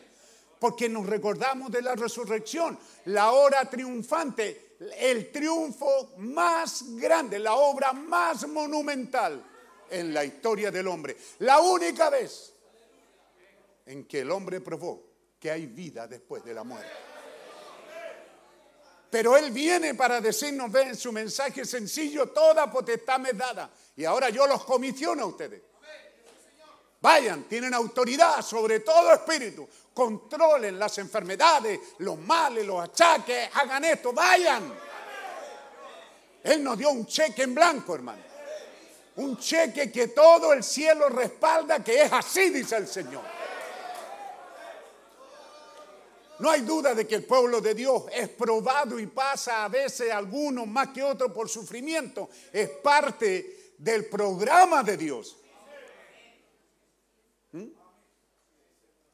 Pero, por ejemplo, si hay una persona nueva que vino hoy día en la mañana porque alguien le habló de sanidad divina y oyendo la palabra cree, ya sea que lo crea ahí en la banca, puede ser sanado. O cuando le pidamos que pase y pasa y oramos por él, va a ser sanado. Porque es así, dice el Señor. Dios va a cumplir su palabra. Entonces, ¿dónde estábamos?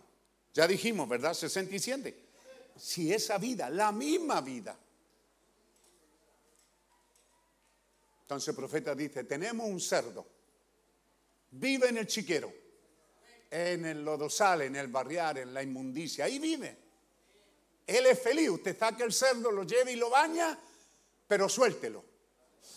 Huele un charco y va a partir en mano, feliz, nada lo va a detener. Dios permitió que este pastor fuera pastor de cerdo. Yo fui pastor de cerdo en el campo cuando tenía 12, 13 años. Y créame, no entienden de ninguna manera.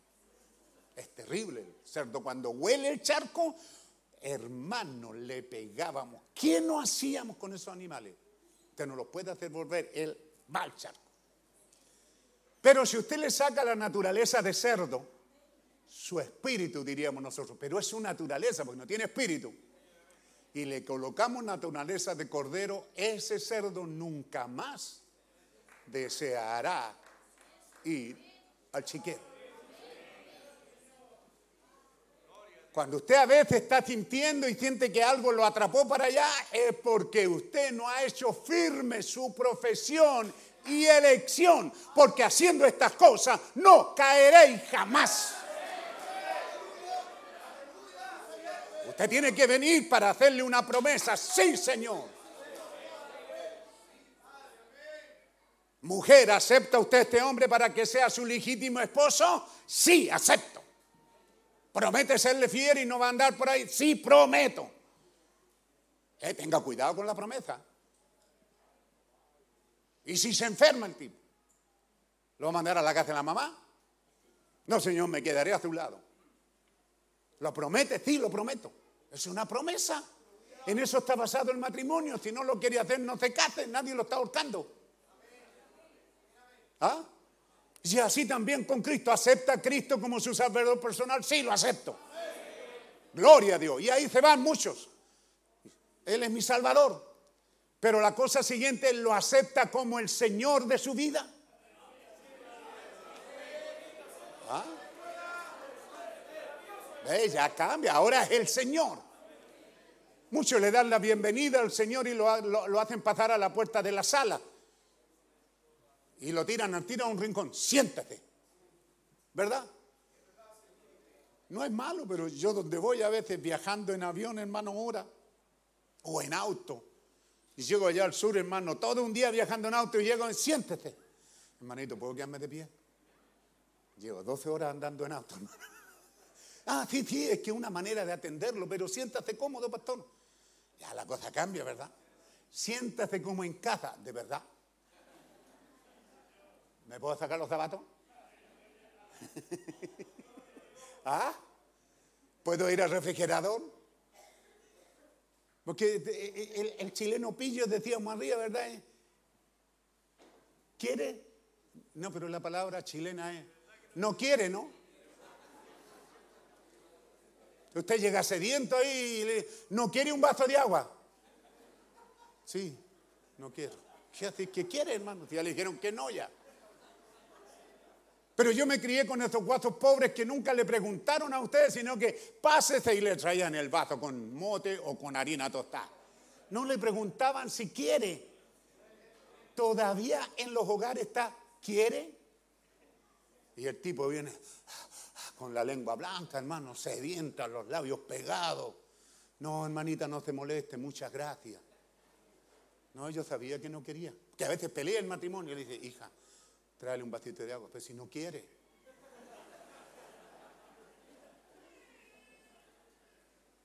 Hay dos clases de chilenos. Está el cepillo, pero también está el de verdad. Para los hermanos que nos visitan, no va a creer que todos los chilenos son así. No, hay otro. ¿Ah?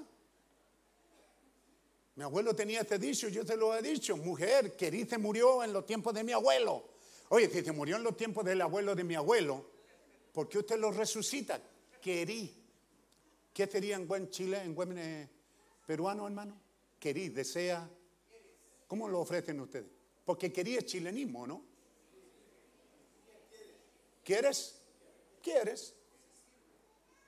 No es quieres, es sírvete.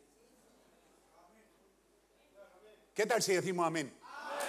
Amén. ¿Ah? Pasa un pobre por la casa pidiendo algo que comer y le dice, ¿quiere algo para comer? Ah. Ah. Que Dios nos ayude, hermano. Entonces, ¿dónde estamos? ¿Ves? Si la vida de un hombre que ha muerto. Jesucristo murió para dar su vida, para que esa misma vida ¿ah? Viniera a morar en nosotros. ¿Es correcto? Entonces ya vimos la historia de este de Juan, ¿verdad? Era importante, yo te la iba a citar a memoria, pero gracias a Dios la encontramos. Y eso es una cosa muy buena y muy maravillosa. Vamos a continuar con algunas citas, a ver si me sujeto a los apuntes.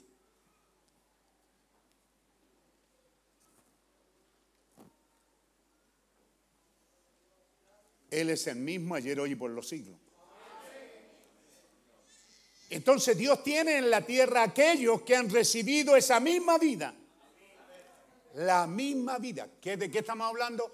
La vida de un hombre que vivió. Apocalipsis, ¿cuánto es esto? Uno.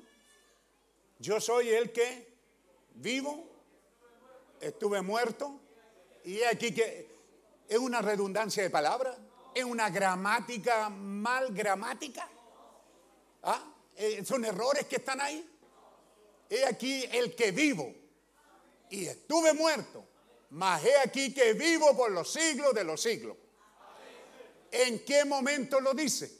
Cuando Juan ve esta visión y cayó como muerto, Jesús le dijo, da lo mismo. Si te morís diez mil veces. Me caí como muerto. ¿Qué importa? Yo soy el que vivo. Y estuve muerto. Y aquí que vivo. Y no solo eso, tengo las llaves del infierno y de la muerte. Está hablando un Cristo victorioso. Y si ese mismo espíritu, ah, ya qué bueno que dejaron de tocar, mora en nosotros, tiene que producir los mismos resultados. Entonces Dios estableció a sus creyentes en la tierra. En su testamento, Él dijo que estos creyentes son beneficiarios, son herederos. Son herederos. Herederos de la vida eterna. Amén. ¿Y qué hace un heredero? ¿Qué hace un, No le ofende un piñiñento, un piojento. Yo les hablaba ayer a los hermanos que cuando niño, ¿verdad? Una de las primeras películas chilenas, yo no la vi, solo leo. No se olvide que yo soy un lector. ¿Ah? Verdejo gasta un millón. Película chilena. Tontopillo. Chileno. Porque el chileno tiene esto, es tonto, pero es pillo. ¿Ah? Tenga eso en mente. Esas películas que se hicieron allá. Entonces, a un pordiosero, a un vagabundo, ¿verdad? Le dan un cheque por un millón de pesos en aquellos años. El hombre se muere de hambre. Va a la almacén a comprar dos panes con chancho y eso, no hay vuelto. No hay vuelto para un millón de pesos. Va a la otra parte y no hay vuelto. No hay, no hay, no hay. ¿De qué le sirve un millón? En un billete grande, ¿de qué le sirve? ¿Mm? Son cosas que ve. Yo les decía cuando los chilenos quisieron ser mexicanos, los mexicanos nos, nos llevaron adelante en las películas. Entonces, hermano, muchas veces si Dios te deja una gran herencia y no sabes canalizarla, es Génesis 13, wow, Señor, tienes que parar esto, no sé para dónde voy a ir. ¿Ah? Abraham tiene compañerismo con quien no debía, su sobrino, pero Abraham no tenía hijo. Y Lot era como su hijo. Y lo mantuvo a su lado. Pero el profeta dice, nunca más Dios habló, habló, habló, se dirigió a Abraham por la compañía que tenía. Tuvo que morirse el papá porque no tenía nada que ver en el negocio y Lot tuvo que separarse. Cuando se separaron, entonces Dios aparece otra vez en la escena. Llama a Abraham y le dice, demos un paseíto. ¿Se acuerdan de William Branham? Lo mismo está haciendo Dios con usted. Demos un paseíto. Y cuando le dio el paseo por las escrituras de la promesa de que estamos hablando, herederos. ¿Qué es lo que hace Dios? ¿Lo tienen en mente? Alza tus ojos, gracias, así te da gusto. Y mira desde el lugar desde donde estás. Hay que estar allá, ¿verdad? En Palestina, usted está en el Monte Nebo, creo que está dándole la espalda al oriente, y ahí tiene toda la tierra de Palestina. Desde el monte Moisés podía verlo. Toda la tierra. Se ve poco menos que desde Sodoma y Gomorra, por decirle así, allá en el extremo sur, ¿cierto? Usted puede ver hasta el monte que brilla en la montaña, el, por el que han peleado, por mano. Golán, las alturas de Golán, gracias, que están allá en la frontera. También Dios hizo lo mismo con Abraham. A- a- a- Alza tus ojos y mira desde el lugar donde está hacia el norte, el sur, el oriente y el occidente. ¿Ah? ¿Qué si le hubiera dicho, mira, todo, lo, todo eso es tuyo? ¿Todo qué? Todo eso. Todo eso. No, Dios es específico. Mira al norte, las alturas de Golán, allá donde está, ¿cierto? Por la derecha está Siria. Estuvimos mirando ahí. ¿Sí, hermano Durán? ¿Cierto? Luego más al norte ahora tenemos el Líbano, tenemos... ¿Dónde está Damasco? Siria. Pero si miras hacia el norte, vas a ver el desierto y vas a ver desde dónde estaba, ¿cierto? El mar salado hasta el final, que donde está ya para nosotros Sodoma y Gomorra, donde estuvo. Todo eso. Pero también le dice al oriente y al occidente. O sea, mira de aquí, ¿cierto? Pudiéramos decir, desde este lado del, del río Jordán hasta el gran mar. ¿Qué más dice? Ahora sí vamos adelante. Porque toda la tierra que ves la daré a ti y a tu descendencia para siempre. Toda es para ti. Sí, pero dígame usted, un viejo, ¿para qué quiere tanto? A veces pensamos así, ¿verdad? No, pero pastor, ¿usted para qué quiere tanto? Está viejo, 70 años, está muriendo ya. Abraham ya tenía casi 100 años, hermano. ¿Mm?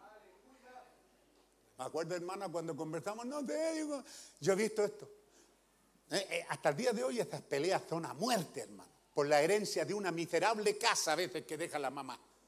Los hijos que se amaban al lado de la mamá, se muere la mamá y el papá y la pelea es grande. hermano. El primero que llega ahí coloca bandera y se va a vivir ahí porque la ley dice que puede vivir y después no lo puede sacar. Porque la ley dice que no lo puede sacar. Oye, pero los demás quieren tu parte. Sí, pero es que yo me puedo quedar aquí. Pero eres un sinvergüenza. Esto es de todo. ¿Ah? Y nos falta el que dice, no me interesa. Yo creo que eso que, que lo... Y le dije, ¿no tiene hijo? ¿Y no tiene nieto? Pero después cuando aparece el billete, se le olvidó que no le interesa. Eso usted lo puede ver por todas partes, peleas mortales en la familia por la herencia. Porque algunos no quieren, dicen, no, yo no quiero, no necesito, no, vendo mi parte y le echa a perder el juego a los demás. Entonces aquí hay una herencia. No solo es para ti, es para tu descendencia para siempre. Ah, gloria a Dios. ¿Y qué más dice? Haré tu descendencia como el polvo de la tierra, como... Más adelante. Me gusta este texto. ¿Y qué pasa contigo? ¿Eh? ¿Qué haces ahí sentado? Ya la miraste, de allá hasta allá, de allá hasta acá, y Dios se queda ahí. ¿Ah? ¿Qué es lo que está haciendo Dios? Esperando que, que la disfrute, pues, ¿verdad? No sé, lo primero que diga, gracias Señor. Lo primero que te diría, gracias Señor, para mí mis hijos están asegurados, tienen tierra, tienen casa, tienen para vivir.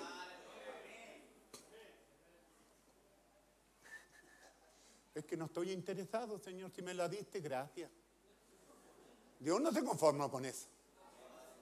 No, no, no. ¿Qué estás haciendo ahí? Levántate y ve por la tierra a lo largo de ella y a su ancho. Anda, vela. Y el profeta toma esta herencia, toma eso y dice, ve, es como que usted recibe una estancia, un terreno con una casona grande, ¿cierto? Y, bodega y maquinaria y campos que tiene árboles, plantíos, cosechas, y usted se queda en la oficina, todo esto es mío ya, firmo, recibo conforme y guárdese. Oye, el que está en la tumba y trabajó, ¿cómo te estará revolcando ahí? Trabajé todo esto para dejarle una herencia y el tipo ni siquiera se conmueve. Oh, dice el profeta, yo entraría a la casa y abriría cada estante para ver qué es lo que tengo por herencia. ¿Qué es lo que hay en este estante? ¿Qué es aquí? Allá arriba hay un estante, traigan una escalera, quiero ver lo que hay allá arriba también. Luego iría al campo a ver, aquí hay una mata de durazno, ¿cómo es? Qué rica, aquí hay un damasco, aquí hay esto. Eso es lo que Dios quiere, que usted tome lo que Dios le ha dado. Dios no quiere un, montón de evangélicos ¿eh? desinteresados. ¿Cuál es la palabra? Eh, indiferente. Gracias. Ah, sí, amén. Amén. Es que aquí no creemos en decir aleluya, hermano. Aquí no creemos en gozarnos. ¿Mm? Pero Dios dice, levántate, ve, examina. Somos beneficiarios, tenemos una herencia y debemos de probar esa herencia porque debemos de decirle al mundo qué es lo que heredamos. Debemos de probarle al mundo que el mismo Espíritu que estuvo en Jesucristo está en nosotros. Aleluya.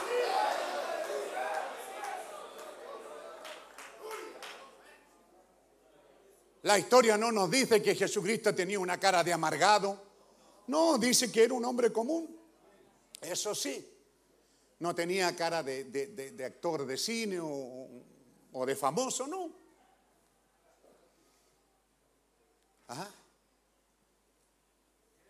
Pero él, trajo este bendito evangelio, lo vivió, lo disfrutó. Salió hasta una canción aquí cuando citamos que ahí va Jesús por el camino, Él es la vida, Él dijo, yo estoy la vida. Y allá viene un féretro y una viuda llorando a su hijo, porque ya era viuda, su marido se había muerto y ahora te muere su hijo que, que la sustentaría. Así que no era un llanto de que alguien se murió, es un llanto de que estoy en la miseria. Y ahí va la muerte, como aquí en Chile, ¿verdad?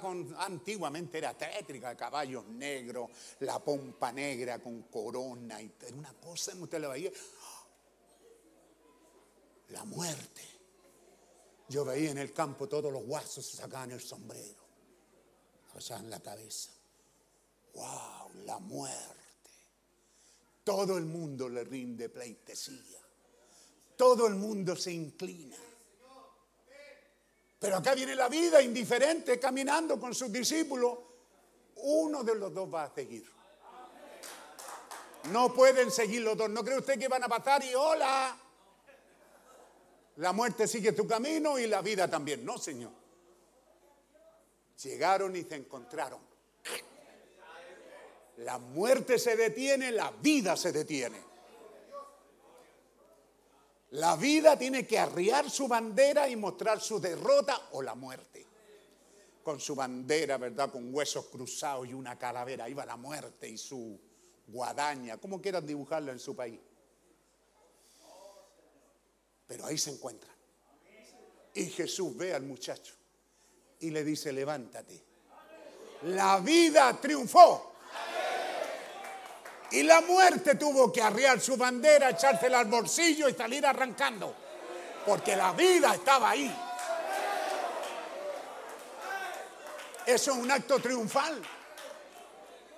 Pero el más grande es cuando Cristo mismo muere para vencer al príncipe, al rey del mundo y quitarle su dominio y entregarnos a nosotros su dominio y darnos autoridad sobre toda enfermedad, dolor, aflicción.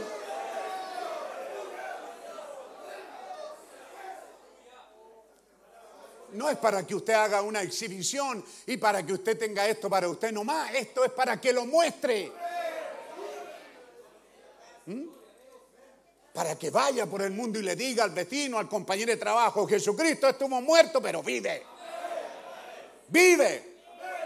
Él es el mismo de ayer, de hoy y por los siglos. Las mismas obras que hizo allá y las hizo en esta edad en un profeta, prometió hacerlas en medio de nosotros. Bendito el Señor. Entonces bien podemos predicar un evangelio cómodo, pero este es el real evangelio de Jesucristo. Temo que muchos de nosotros estamos guiando a la gente a una iglesia, a un sistema, a una denominación, pero deberíamos de estarla guiando a Cristo. Él es el único que tiene vida. Las denominaciones son muerte, hermano. Aleluya. Y no tenga empacho en decir amén, hermano. Entonces Dios prometió que tiene que aparecer, tiene que aparecer una iglesia, una mujer. Tiene que aparecer una mujer con el mismo espíritu de Jesucristo. Hemos estado toda esta caminata esperando por ello, pues sigamos esperando. ¿Qué va a hacer? Leíamos anoche con los hermanos Juan, Santiago, cinco, ¿verdad? ¿Siete era? Hermanito arriba. Tener paciencia hasta la venida del Señor. Mirad cómo el labrador espera el precioso fruto de la tierra. Yo le puedo decir a mis hijas, a mis nietos, a ustedes también. Yo me crié en el campo, ahí están los castillos y otros más. Algunos más que otros todavía no se les acaba la pinta de guazo que tienen. Pero no guazo rico, guazo obrero, como digo por ahí. ¿Ah? Entonces vimos a nuestro, yo vi a mi abuelo, porque mi abuelo tener que llorar, porque pasaba el invierno, hermano, a duras penas, viviendo miseria para toda su familia. Ya venía llegando, no sé, septiembre, era esperanzador, pero la vida está en la hoja, en las flores. Hermano, el primer Durano era, era, era, era, era el Purísima, que salía por ahí por el 8 de diciembre. Ya los primeros días de diciembre le estábamos hincando el diente, hermano. Estos duranos duros, pero eran ricos. Duranos naturales. Los primeros salían los primeros días de diciembre. ¿Cómo anhelábamos el primero de, enero? Era cuando salían las primeras brevas, el, primer higo de la higuera. Los muchachos del campo salíamos por el campo a robar porque las higueras estaban ahí, así que nos escondíamos. A veces andaba una abuelita, parece que andan unos niños por aquí, nosotros arriba la higuera escondidos ahí. A comer higo, hermano. Ciruelas. Porque el invierno había sido duro. ¿Sabe usted lo que es el campesino esperar? Vivir. El campesino, dijo Darwin en Chile, es un gañán, es un sistema de esclavitud, el gallanaje, los gañanes del campo. Se le asignaba una casa, cierta eh, derecho a dos vacas, un pedazo de tierra y a un miserable sueldo. O si no, nos daban una galleta y, y- y por otros diarios. Entonces, hermano, aquí está puesta la escritura. Mirad cómo el labrador espera el precioso fruto de la tierra, guardando con paciencia. Que Dios dé lo que tiene que venir para darle crecimiento y Dios lo ha dado. Usted es parte del tiempo de la lluvia temprana y tardía cuando Dios está trayendo el crecimiento a estos frutos. Usted no puede colocar esto, por eso que hay confusión ahí, hermano. Yo no sé si a alguien le interesa, pero siento la inspiración de repetirlo. El profeta dice, teniendo el Espíritu Santo se perderán. ¿Cómo nos agarramos de cabeza, pastores, estudiando esto? Pero ¿Cómo el profeta dice que usted tiene que tener el Espíritu Santo? Si no tiene el Espíritu Santo, usted está perdido, tiene que tenerlo. Y luego dice, aunque lo tenga, se puede perder. Pero ¿y entonces, ¿qué nos garantiza? Pero está hablando con los pentecostales. Porque los pentecostales recibieron el Espíritu Santo sin la enseñanza. Es como que recibieron la lluvia tardía primero, pero sin enseñanza. Tenía que venir un mensaje y ellos no recibieron el mensaje. Por eso, aunque reciban el Espíritu Santo, dancen, griten y hagan lo que hagan, no tienen garantía de entrar en las promesas eternas porque no tuvieron la enseñanza. Tenía que venir la lluvia de la enseñanza. Y usted en esta mañana tiene las dos lluvias, la enseñanza y la lluvia de bendición. Pero tiene que agradecer por ella. El hermano Branja no lo entendió, no lo entendió y no lo entendía de una o de otra manera, no lo entendía. Dios le mostraba la Biblia y no lo entendía. ¿Cómo es que la lluvia cae sobre justo e injusto? ¿Cómo es que la lluvia cae? Y Dios le tuvo que mostrar, mira ahí está la cizaña y está el trigo y la sequía, ¿verdad? Hizo que la cizaña comenzara agua, agua, agua, me estoy muriendo. Y el trigo al lado, agua, agua, Señor. Ve, los dos están en la misma tierra. Pero luego vino la lluvia. Y los dos dijeron, gloria a Dios. ¿Sí o no? Gloria. ¿Cómo usted es un cristiano y nunca, le- nunca se ha rendido? Nunca ha levantado las manos. Es una señal de rendición, hermano. ¿Ah? Entonces, hermano, si la lluvia está cayendo, tiene que haber algo que se note. Alguien tiene que estar agradecido por esa lluvia. Bendito Dios Todopoderoso, ¿ve? Entonces esto tiene que producir, debe de aparecer, debe aparecer una verdadera novia. Tiene que aparecer una. No solo tendrá la mecánica, sino la dinámica también. Tiene que aparecer una. Bendito Dios Todopoderoso. Voy a avanzar un poquito más rápido. ¿Mm? Usted tiene que aparecer. Si el novio está ahí, tiene que haber una novia, tiene que aparecer una. Tiene que aparecer una novia que es parte de él. ¿Correcto? Si esa novia muestra algo distinto del novio, no es la novia. Pueblo de Dios, si esa novia manifiesta algo distinto a lo del novio, no es la novia. Por eso que el hermano Branham, cuando vio que se, abrieron estas peleas de iglesia, esta iglesia, yo nomás, nosotros lo tenemos, aquellos no. Los de allá no son. Los de, ¿Quién te puso de inspector a ti en la puerta para decir quién entra y quién no entra? ¿Mm? Iglesias que no entendían que había qué? Una variedad en Dios. Porque hay iglesias que si no son igual a ellos, no son.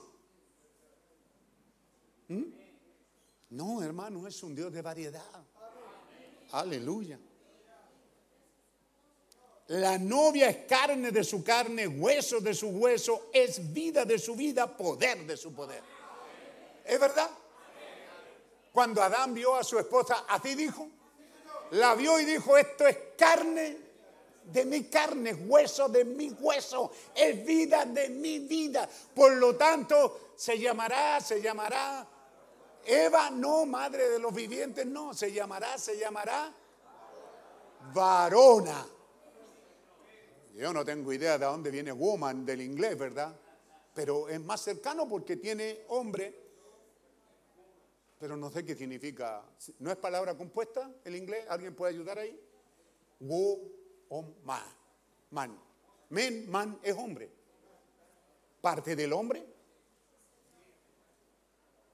¿Mm? Entonces, hermanos, si tenemos en esta hora final que Dios nos dio un profeta y dijo, habrá una novia.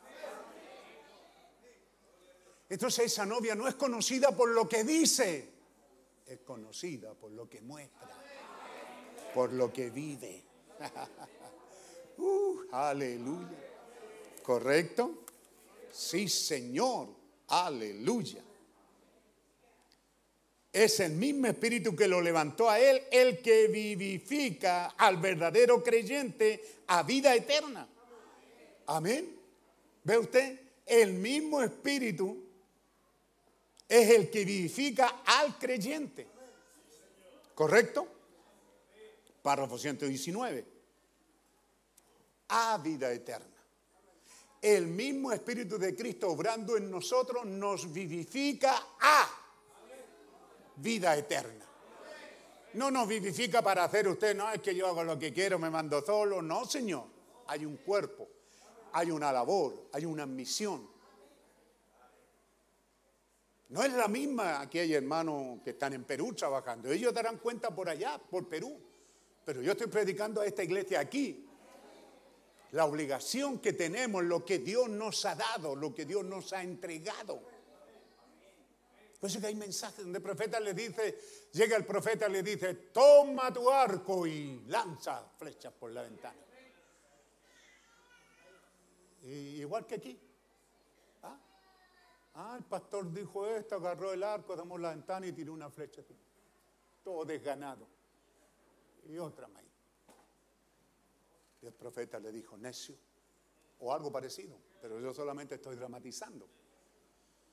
Si hubieras seguido disparando, Dios te hubiera entregado todos tus enemigos. ¿Mm? Pero nosotros, sí, yo creo, yo medio creo. Toma tu arco y lánzalo. Está allá es mío, esto es mi herencia. Así dice el Señor, dice el profeta. Ensancha tu estaca. Este, este es el sitio. ¿Cuánto mide tu sitio?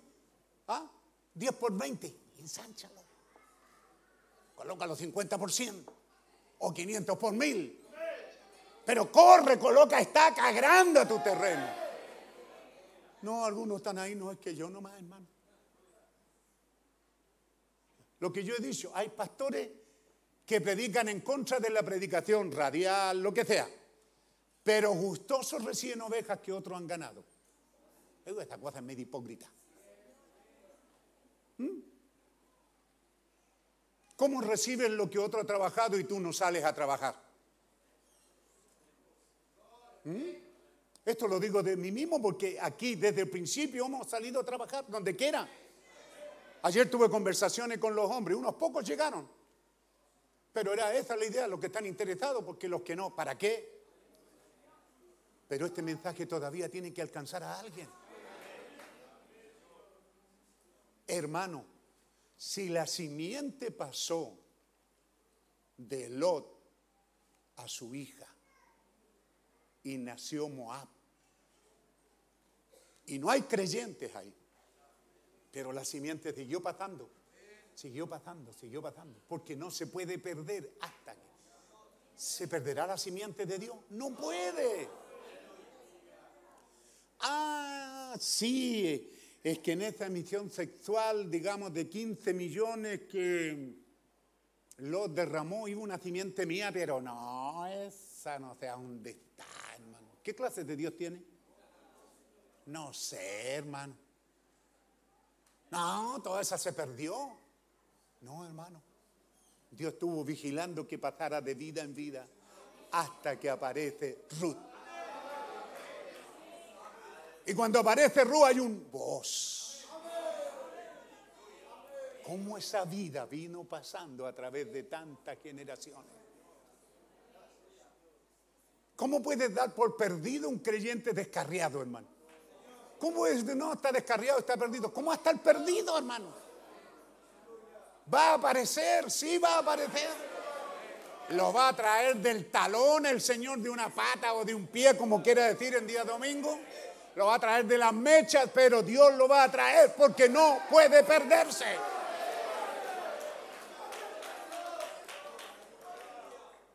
Cuando Dios da una promesa, hermano, ¿usted cree que está juzgando? Cuando Dios dijo tú y tu casa, no dijo, pero dijo ahí nomás. Es un texto, hermano, sin base. Se excitó Pablo y le dijo tú y tu casa. Ah, sí.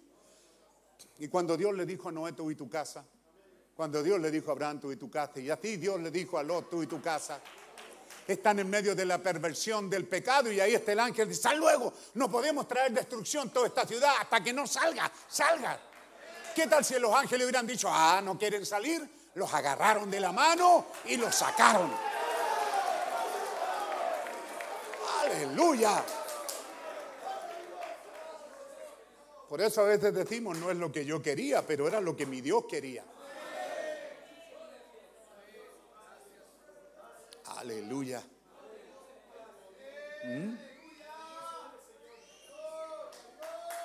Romanos 8:11, ¿lo podemos poner otra, otra vez ahí? Ahí lo tiene usted. Si el espíritu del novio mora en la novia, es el espíritu. Por eso si usted lee, claro, hay gente que discute, porque todos lo encuentran malo. A este narrador del libro sobrenatural, Johnson, Owen Johnson, él escribió, porque se documentó y escribió. Son datos para un predicador, que están ahí. Pero donde él los cita, él también le da las citas de que puede ir a verlo allá. Solo que él a veces lo dramatiza porque toma los dos eventos, ¿cierto? Lo que sucedió lo que dijo el profeta y cómo fue que sucedió. Por eso es maravilloso ver esas cosas que están ahí escritas para nuestro beneficio. ¿Correcto? ¿Mm? Entonces estamos, si el espíritu del novio mora en la novia. Entonces él está preguntando. Y en esta mañana, al comenzar el año, como un mensaje de principio de temporada, él predicó Shalom, dos mensajes. Y vamos a seguir en ello porque tiene grande riqueza. ¿Mm?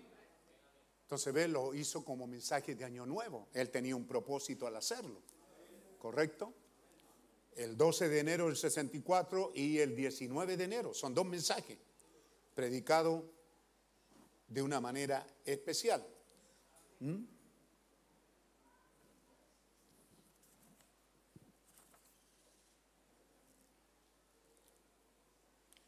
La razón por que yo dije chalón a ellos es porque eso es la paz de Dios.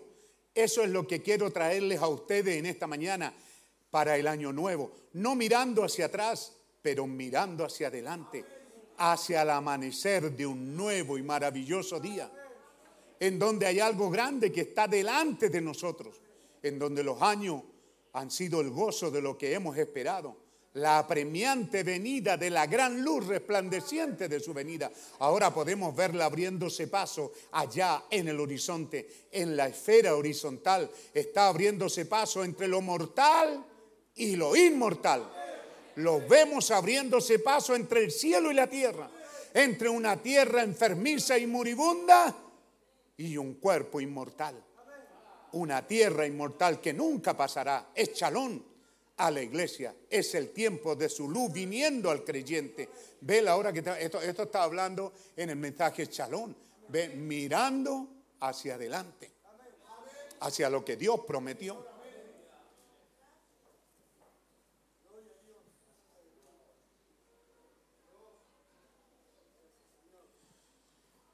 Entonces, mi precioso hermano, Dios está en el hombre. Y él mismo se está identificando hoy en su iglesia. ¿Dicen amén? Él mismo se está identificando hoy. Quiero que acentúen el tiempo que estamos poniendo. ¿De acuerdo? Porque en el mensaje ya ha salido el sol. Le voy a dar una cita aquí. Párrafo 17. Se lo leo. En esta mañana desearía tener suficiente tiempo para hablarles en cuanto a estos fenómenos que están mucho más allá de cualquier sombra de duda. Quisiera hablar de estas cosas que están más allá de cualquier sombra de duda. Y han sido probados durante estos últimos 30 años o 35 en mi ministerio. Ve, desde cuando la luz bajó en el año 1933 y habló esas palabras, como Juan el Bautista fue enviado a precursar la venida, la primera, tu mensaje procurará la segunda venida. Párese ahí. Ahora mire, escuche bien. Estamos en el tiempo del fin. Y nosotros vemos ese tiempo. Y nos preguntamos, ¿qué nos preguntamos? ¿Por qué no se habrá extendido por toda la tierra? Nos preguntamos. ¿Ve? Estas cosas estamos aquí en el tiempo del fin. Dice él allá, 1964, en el amanecer de un nuevo día. No se olvide. ¿Mm? Y este mensaje está unido con ya ha salido el sol, porque eso es lo que él está diciendo. El amanecer de un nuevo día. Y él dice, estamos en el tiempo del fin y nosotros nos preguntamos por qué esto no habrá sido extendido por toda la tierra. Esto, ¿qué? Esta vida sobrenatural. ¿Por qué estas cosas sobrenaturales no han venido? Entonces yo me salto al párrafo 54, ¿cierto? Y dice ahora, no solo eso, Él envió su palabra a sus discípulos, quienes eran creyentes, y les dijo, no temáis porque yo soy aquel, note usted, yo soy aquel que estaba muerto, mas ahora vivo para siempre jamás.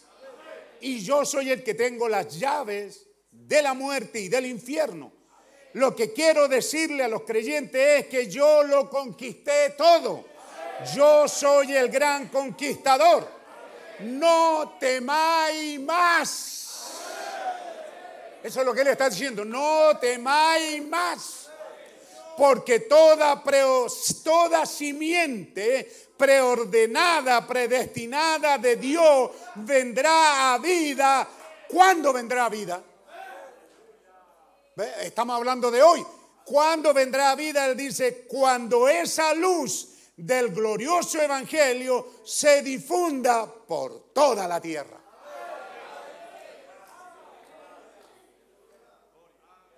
Yo estuve el 73 cuando llegó este mensaje y pasamos por todas esas doctrinas de que nosotros no más. No, aquí nos vamos. Éramos brutos de ciego. No, aquí nos vamos. Bueno, y no hay más. Teníamos este mensaje, ya ha salido el sol, había llegado. Eh, no sé, en lo, celeste está, si alguien puede correr ahí y conocer mi folleto. No, tú eres jovencito, tiene que ser alguien más. David está por ahí. Ya ha salido el sol en, de Venezuela. Porque ahí viene con número. está en verde y en salmón. Etapa en naranja. ¿Y qué dije yo? Salmón. Es medio parecido, ¿cierto? Ah, ya. ¿Ah? Toda simiente preordenada, predestinada de Dios, ¿ve usted? Vendrá a vida cuando esa luz del glorioso Evangelio se difunda por toda la tierra. Tiene que difundirse. ¿Cómo concibe usted recibir el mensaje? ¿Qué dijo Jesús? Se tiene una luz y se pone debajo del almud. Cuando yo era un niño pentecostal, esa palabra me sonaba eh, mística, extraña, almud, porque qué sé yo lo que era un almud, hermano. Y era fácil, era cuestión de ir al sur, porque en el sur se mide con almud, es una caja que es una medida. ¿Ah? Como la caja de tomate, por decir. Pero en algunas partes no tenían kilos, no tenían. Entonces, un almud era una medida, que seguramente la trajeron los españoles que llegaron aquí, usted sabe, con los españoles estuvieron los árabes, los árabes tuvieron... ¿Ves? Son cosas que vienen de atrás, pero en este tiempo al mudo. Me sonaba así, rica nomás, pero no tenía idea lo que era. Pero Jesús dijo, ¿cómo tienes esta luz y la escondes? Yo nomás. Ah, que nadie más. A mí me alegra el hermano Solón, él fue honesto en eso, en decir, pastor, ¿usted fue a la selva? Sí, señor. Oye, ni ahora me dijo esta vez. Ni, ahora yo todavía iría a la selva. Era terrible ir a la selva, hermano. Estaban los montoneros, los, los, los, los iluminados, esos senderos luminosos. Aparte de eso había el mosquito que te picaba y sentencia media de una fiebre de una semana, aparte de otras cosas más. No, hermano, ir a la selva, él que es peruano, así me lo dijo, ¿verdad? Honestamente, no, pastor, me dijo, ¿usted fue para allá? Sí, yo fui allá, escuchamos a Satipo, llegamos allá, hermano, a Satipo, Santa Rosa, Naranjal, no, nombre, hermano. Y tengo preciosos hermanos y amigos ahí. Fuimos a llevarle el mensaje, lo que sabíamos, porque sabíamos que este, un, un pastor de ahí, no me recuerdo, ya murió. No me recuerdo cuánto se llamaba este hermano. No, no, no, pero era con él, era otro, no Rafael Saavedra. Para mí es un apóstol, de, es un apóstol de, la selva, pues hermano. Él caminó a pie donde yo fui en auto. Entonces eh, ahí me enseñaron, mira, de aquí el hermano Saavedra se iba a pie, nosotros caminábamos, no sé, una o dos horas en auto y yo recorría todo este camino a pie. No decirle gracias Señor y gracias por esta clase de... Esto es para ver el número, hijo. Venezuela no lo encontramos. 23, no, si es este. Si este de Venezuela lo editó también la voz de Dios. Número 29 dije. Hijo. 23 de la palabra hablada salía. Imagínense, iba en la colección 23. Y nunca vimos estas cosas. Pero sí nos animamos. Yo fui el primero en, por vista espiritual, discernimiento, una tincada, dicen los chilenos. Me pareció, como quiera llamarlo. Pero peleé, me dieron duro, el hermano Labrín me corrigió con, Rodolfo Álvarez, con el hermano Novoa, en mi misma iglesia Laura León. Que como yo me atrevía a decir quién es quién, pero yo le dije, para mí el hermano Flores es un misionero, es un don de Dios aquí en Chile, un misionero. No hay otro como él, nadie lo respaldó. ¿Ve? Pero son dones que Dios nos dio. Y salimos, hermano. Nosotros predicamos, en ese tiempo abrimos obra hasta Valdivia y fuimos hasta Punta Arena. Y desde Punta Arena prediqué por radio hasta la Antártida. Y hemos predicado de Arica. Y este hermano fue el que me retó, me dijo, ustedes los chilenos no tienen nada que venir a meterse aquí a Perú. Prediquen en Chile primero, porque yo cuando predique a todo Perú voy a ir a Chile. Después me escribió una... Fuimos muy amigos, no peleábamos, sino que hacía amigos porque hablamos de historia, muy bueno, no me acuerdo cómo se llama. Lo tengo, pero no me llega. Después me escribe una carta, me dice, pastor, mantengo mi palabra. Tan pronto evangelicemos Perú, iré a Chile. Porque siempre me ha no tiene nada que hacer aquí los chilenos. No que los chilenos vinieron a conquistar, los chilenos sacábamos historias y nos íbamos ahí de... ¿ah? Son cosas buenas, hermano, que dejaron buenas enseñanzas. Pero ¿por qué lo hicimos, hermano? ¿Por qué fuimos a lugares tan remotos? Porque nos llamaban y decían, hermano, vengan, ustedes están, sí, estamos predicando. Nunca le dijimos, crean como nosotros. Nunca le dijimos, yo soy el arzobispo. No, soy un pastor local y estamos obrando de esta manera, es como Dios nos ha bendecido. Ahí está Paraguay. Hicimos una obra, está adentro de Paraguay. Santaní, repatriación, eh, Coronel Oviedo. Lugares que fuimos con el anciano que pasteó a estar con el Señor. ¿Por qué? Porque este mensaje tiene que ir a todo el mundo. ¿Qué espíritu egoísta tiene? No, que yo nomás. No, Señor, tiene que ir hasta el último. Entonces vendrá a vida esa luz del glorioso evangelio cuando este evangelio se difunda por toda la tierra. Así ha sido en las edades. Y esta edad no es la excepción. Entonces, es una cita que tenemos de Ya salió el sol, párrafo 54, que está unido con el párrafo 17, porque en el 17 dice más adelante, les voy a decir por qué.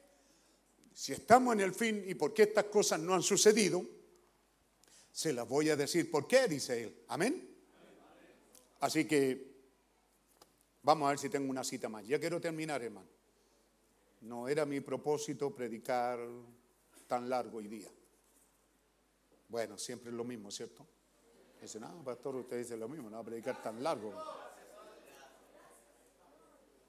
Pero es que si la inspiración me dio estas citas, tengo que leerlo porque después me las llevo. Yo le he dicho, usted no tiene idea, a veces estoy acostado y me tengo que levantar corriendo. Porque ya sé que se me va a olvidar, se me va a olvidar. Si el espíritu que lo levantó a él, el que vivifica al verdadero creyente a vida eterna, ahora recuerden, potencialmente observen bien, siendo que se nos está acabando el tiempo, observen el mismo espíritu. Ahora, ¿ve usted? Sencillamente léalo directo de la escritura, de Romanos 8:11. Si el mismo espíritu de aquel, Dios, el Espíritu Santo, que levantó de los muertos a Jesús, mora en vosotros. Ve, allí lo tiene. Si el espíritu del novio mora en la novia, la novia tiene que producir los frutos. Y cerramos el círculo, las obras que yo hago, vosotros también las haréis. No es un esfuerzo, es un nacimiento. Lo que tienes que ver que si tu espíritu no cuadra con toda esta palabra, necesitas un nuevo nacimiento. ¿Dicen amén? Tengo otra cita en mente y la tengo que encontrar porque no tengo idea dónde está. Aquí está. Dios está en, el hombre. Él mismo se está identificando hoy en su iglesia. Pueblo de Dios, chalón, otra vez. Él mismo se está identificando en su iglesia. En el cristiano nacido de nuevo. ¿Dónde se está identificando él? En su iglesia. ¿Cuál es su iglesia? Cristianos nacidos de nuevo. Dios mismo se, Dios mismo se identifica para que Él permanece siendo Dios. Y el mundo exterior, escuche bien, no sé si lo puede poner ahí, hermano, Chalón del 12 de enero del 74, párrafo 9, si lo pudiera encontrar. ¿Hay, ¿Hay alguien entendido arriba que ayude ahí? Y el mundo exterior solo conocerá a Dios mientras ellos ven a Dios en usted. Si a Dios no le vio jamás nadie, ¿cómo el mundo verá a Dios? Hay una sola manera en que el mundo verá a Dios, es en la medida que Él, ese mundo, lo vea en usted.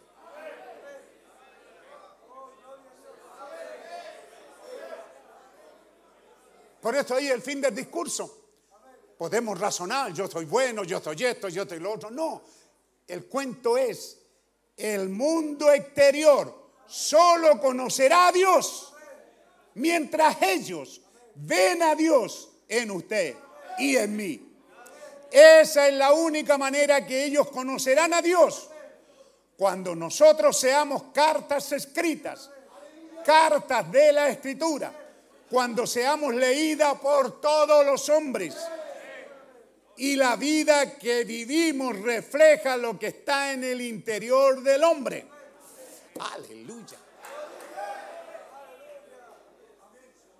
¿A cuánto he unido aquí en matrimonio y les he dicho? Al unirse en matrimonio, aquí en Chile, a veces eh, tocó Fabián, Sergio, irse a una población nueva, ¿verdad? Un sector nuevo a vivirse. Y generalmente con matrimonio de la misma, rara vez un viejito que heredó esta casa o la compró. Generalmente matrimonio. Entonces, en el ritual de la ceremonia, el profeta dice, vayan y sean luz a esos vecinos. ¿No has tenido éxito en esto, Fabián? ¿No te ha bendecido Dios? Que los vecinos saben que son cristianos. Entonces, cuando tú te avergüenzas de cristianismo, porque tu cristianismo no tiene power, no tiene poder. No, pero ¿qué le voy a hablar a los vecinos de que Dios cuida de los hijos, hermano? Yo no sé si mis hijos irán a permanecer con esa fe. Pero si somos capaces de creer y que los vecinos vean a nuestros hijos crecer y que se transforman en hombres de verdad y en mujeres de verdad, que se transforman los hombres en caballeros y estas mujeres en damas, que pueden pasar por la población y les enseñé, salúdenlos con su nombre, averigua el nombre de su vecino. ¿Cómo se llama? Buenos días, don Luis. Señora María, buenos días. Buenas tardes. ¿Cómo está usted? ¿Ve? Sean solícitos, sean atentos. Entonces pasan los años y ellos tendrán que decir eso. Son cristianos. Son cristianos. ¿A cuánto se le ha dicho eso? ¿Por qué? Porque es una labor. ¿Cuántas veces nos gozamos citando la escritura, verdad? O los dichos del profeta o las citas del profeta. Yo, yo tengo lágrimas cuando tomo un libro y tengo que votarlo. Lágrimas de cocodrilo serán. Porque no puedo leerlo. Estos días estuve ayudando ahí en mi casa a mi esposa a hacer orden y tomar libro y votarlo, hermano, porque ya no los voy a leer. Y yo sé que tampoco mi esposa y tampoco mis hijas Nadie está leyendo libros. Entonces, para los que lo amamos libro, hermano, duele, duele algo aquí tener que votar libro. Es terrible. Ya la gente no lee. La única Biblia que leerán es tu vida.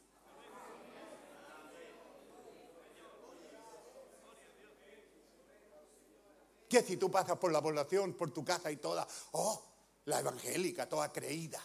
como que ella es. No, yo soy, porque Él es en mí. Ellos están viendo esta, esta cara, pero lo que están viendo es el reflejo de lo que está adentro de nosotros. Bendito Dios Todopoderoso. Mire, mire, mire, qué párrafo, hermano. Todavía no entra a predicar el mensaje. Se lo leo de nuevo. El mundo exterior solo conocerá a Dios mientras ellos ven a Dios en usted y en mí. Esa es la única manera que ellos conocerán a Dios. Cuando nosotros seamos cartas escritas, cartas de la escritura, seamos leídas por todos los hombres. Tienen que leer el cumplimiento de una escritura en nuestras vidas. Aleluya. Y la vida que vivimos refleja lo que está en el interior del hombre o de nosotros. Un hombre, ¿le quedó claro? La vida que vivimos refleja el espíritu en nosotros. ¿Correcto? Estamos hablando de lo interior. ¿Y lo interior qué es? El espíritu. Si el espíritu de aquel mora en nosotros, vivificará este cuerpo, lo traerá a sujeción y lo traerá a que viva el Evangelio este cuerpo se sujetará a la sed verdadera. Este cuerpo tiene sed. Y esa sed de comer, de tomar, de beber, de alcoholismo, de mujeres, de, todo, sexo, desenfreno. Pero cuando el Espíritu toma el control, controla las avenidas. Y ahora descubro que la sed que tenía no era de eso, sino es sed de Dios. Es sed divina. Quiero ser como Dios. Y no importa, como lo leímos en Santiago, cuántos años pasen, esperaré. El campesino no tiene ninguna otra opción. Él tiene que esperar la cosecha. Porque la cosecha es su recompensa. La cosecha es su bendición. La cosecha ¿Qué es lo que les dije? Lo vi en un programa, estaba visitando a alguien y lo vi en un programa Tierra Adentro, Tierra que vivimos. ¿Ah? O al sur del mundo, esos programas que salen. Y yo, lágrima ahí porque vi ahí un hombre viniendo en carreta, recogieron cochayuyo, toda la temporada recogiendo cochayuyo en el mar, algas. Después la enrollan, la secan, tienen que esperar que sequen. Y luego cargaron una carreta porque es liviano, con dos bueyes y empiezan a viajar desde allá para llegar a Temuco. Día tras día, el buey camina lento y ellos van esperanzados y van sacando la cuenta. Ahí lo muestra. Cómo el hombre dice, si me va bien en la venta de los cochayuyos, entonces compraré ah, e, esta- estas calaminas, esto para poner en el techo, para tal cosa, arreglar esto otro. Y coloca ahí al final, y si me queda, si hay ganancia, le compraré a la viejita un mantel de plástico. Algo. Mi abuelo me decía, hijo, si este año nos va bien en las cosechas, tendrás un par de zapatos. Hermano, yo ya tenía 14 años, nunca había usado zapatos. Y le fue bien a mi abuelo. Hijo, y yo había ido a la cancha a jugar a la pelota y me entusiasmé con los zapatos. ¿Qué, qué quiere? Zapatos de fútbol, pa. Pero ¿cómo zapatos de fútbol? ¿Qué sabía yo de lo que necesitaba, hermano? No pensé que los zapatos de fútbol. ¿Está seguro? Porque no hay más. Así que él vino al pueblo. Ah, de a caballo, un carretón. Me compró zapatos, me quedaron chicos. Le dije, papi, no, si me quedan buenos. Me metí al agua, hermano, y me saqué la tierra pegada ahí, los pies colorados. Y en el agua se recogen. Papi, me quedan buenos los zapatos. Que yo no iba a esperar una semana o 15 días que él viniera a cambiarlo. Hermano, usé esos zapatos re poco porque me quedaban chicos. Lágrimas. Y mi abuelo Gancho, ¿usted quiso eso? Era un esfuerzo, era un sacrificio. Entonces, si estamos creyendo este evangelio, es mucho lo que Dios nos pide. ¿Puede colocar la cita? Santiago 5, 7. Por tanto, hermanos, tened paciencia hasta la venida del Señor. Porque el siguiente versículo, ¿qué dice? El 8. Paciencia. Afirmad vuestros corazones. Hay alguien que dice, amén, Señor. Yo, no importa lo que suceda, me mantendré, creeré, me sostendré. No importa lo que suceda. Afirme su corazón. ¿Qué dice el 9? No os quejéis. El juez está mirando. No se quejen. El juez está mirando. Vamos más adelante. ¿Ah?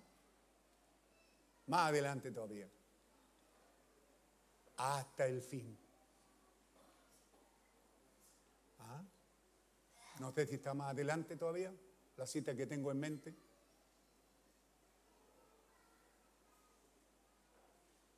Vamos más adelante. Haga oración. ¿Está afligido? Lo conversamos ayer con los hermanos que tuvimos. Haga oración. ¿Está alegre? Cante. Cuando usted no hace ninguna de las dos cosas, ¿qué es? Es un creyente y no está vivificando tu espíritu. Cuando usted viene el día del miércoles a la oración y se queda sentado sin hacer nada, ¿cómo no, cómo no va a levantar la mano, Señor?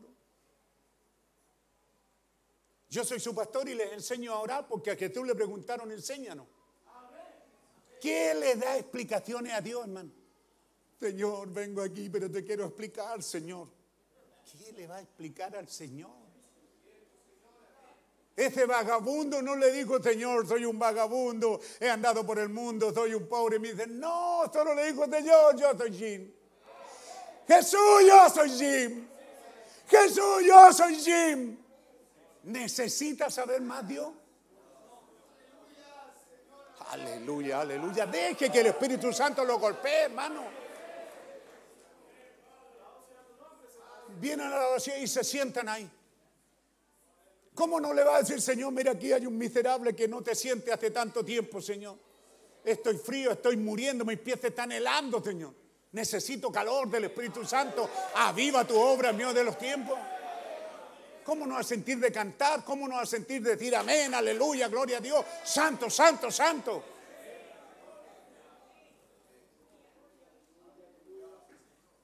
Pero había una cita que se me queda, hermano. Creo que era la primera parte, tiene que estar ahí en el 7, pero sigue adelante. No, regresemos al 7.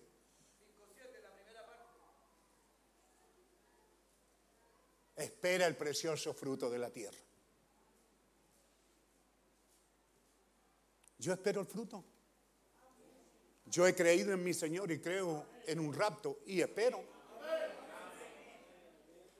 Como dijo Job, sea que esté mil años y mis huesos se deshagan y mi piel se corrompan y no quede nada de mí. Pero allá cuando suceda, me levantaré.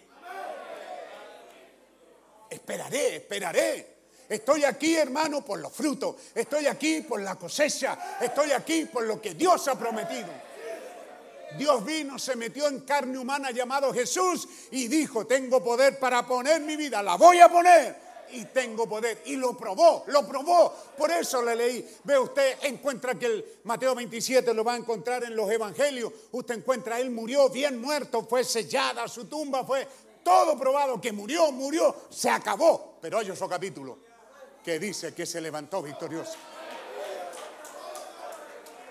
Para decirle, les he probado que lo que prometí lo he cumplido he vencido a la muerte, al infierno y a la tumba.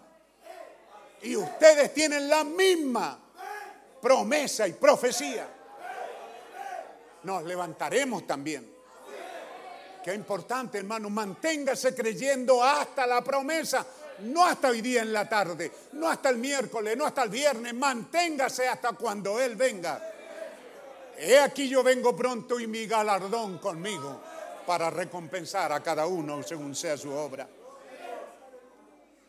Seamos cartas leídas de todos los hombres y la vida que vivimos refleja lo que está en el interior del hombre. Un hombre es identificado por las obras que él hace. ¿Es verdad? Un hombre es conocido por sus obras. Sus obras lo reflejan lo que él es. ¿Es eso verdad? Así que nuestras obras deberían de ser buenas. A ver, despierte, ya nos vamos. Nuestras obras deberían, así que pongámosle ahí, deben de ser buenas obras. Y sigue diciendo, ven, siempre buenas, porque estamos representando a nuestro Señor Jesucristo. Nuestras obras deben de ser buenas. Ven, y sigue, siempre buenas, porque estamos representando a nuestro Señor Jesucristo. Qué maravilloso tiempo nos ha tocado por la gracia de Dios vivir. Este es mi mensaje de año nuevo, dice. ¿Ve? Este es mi mensaje que les estoy dejando a ustedes.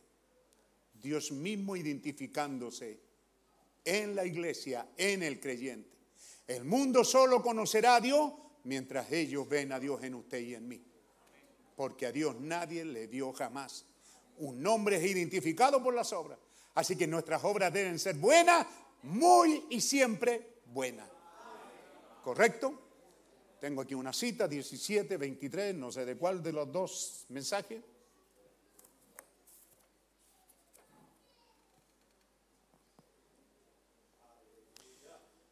Siendo que este mi mensaje está dirigido a la iglesia del Dios viviente.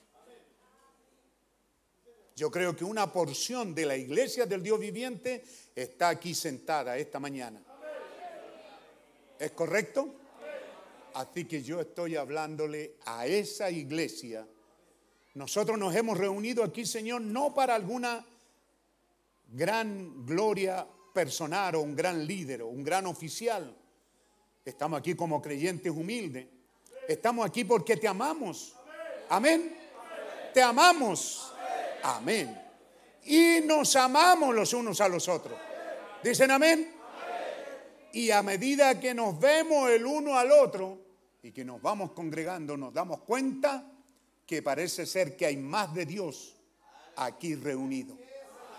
Cuando uno llegó era solo uno, un poquito de Dios llegando en la mañana. Pero no sonríe usted cuando llega otro, y cuando viene otro, y cuando viene otro. Y hoy día tenemos una asamblea aquí de 100, 200, 300 personas. Entonces hay 300 porciones de Dios en esta hora. Ah, entonces si usted toman cuidado de estas cosas, yo prometo, prometo, yo lo prometo y les prometo a ustedes que estaré con ustedes todos los días hasta el fin del mundo. Uh, aleluya, aleluya, aleluya. Amén. Mi mensaje de Año Nuevo es para la iglesia elegida en Jesucristo. No solamente para los grupos de iglesia, sino a la iglesia, a la señora elegida. Eso es Juan, ¿verdad? Juan llama así a la señora gracia, la señora elegida, la iglesia, la novia de Cristo. Es a esa a la que me estoy dirigiendo en esta hora. En esta hora de oscuridad sobre la tierra, shalom, paz, novia. Estamos enfrentándonos este año a un año oscuro.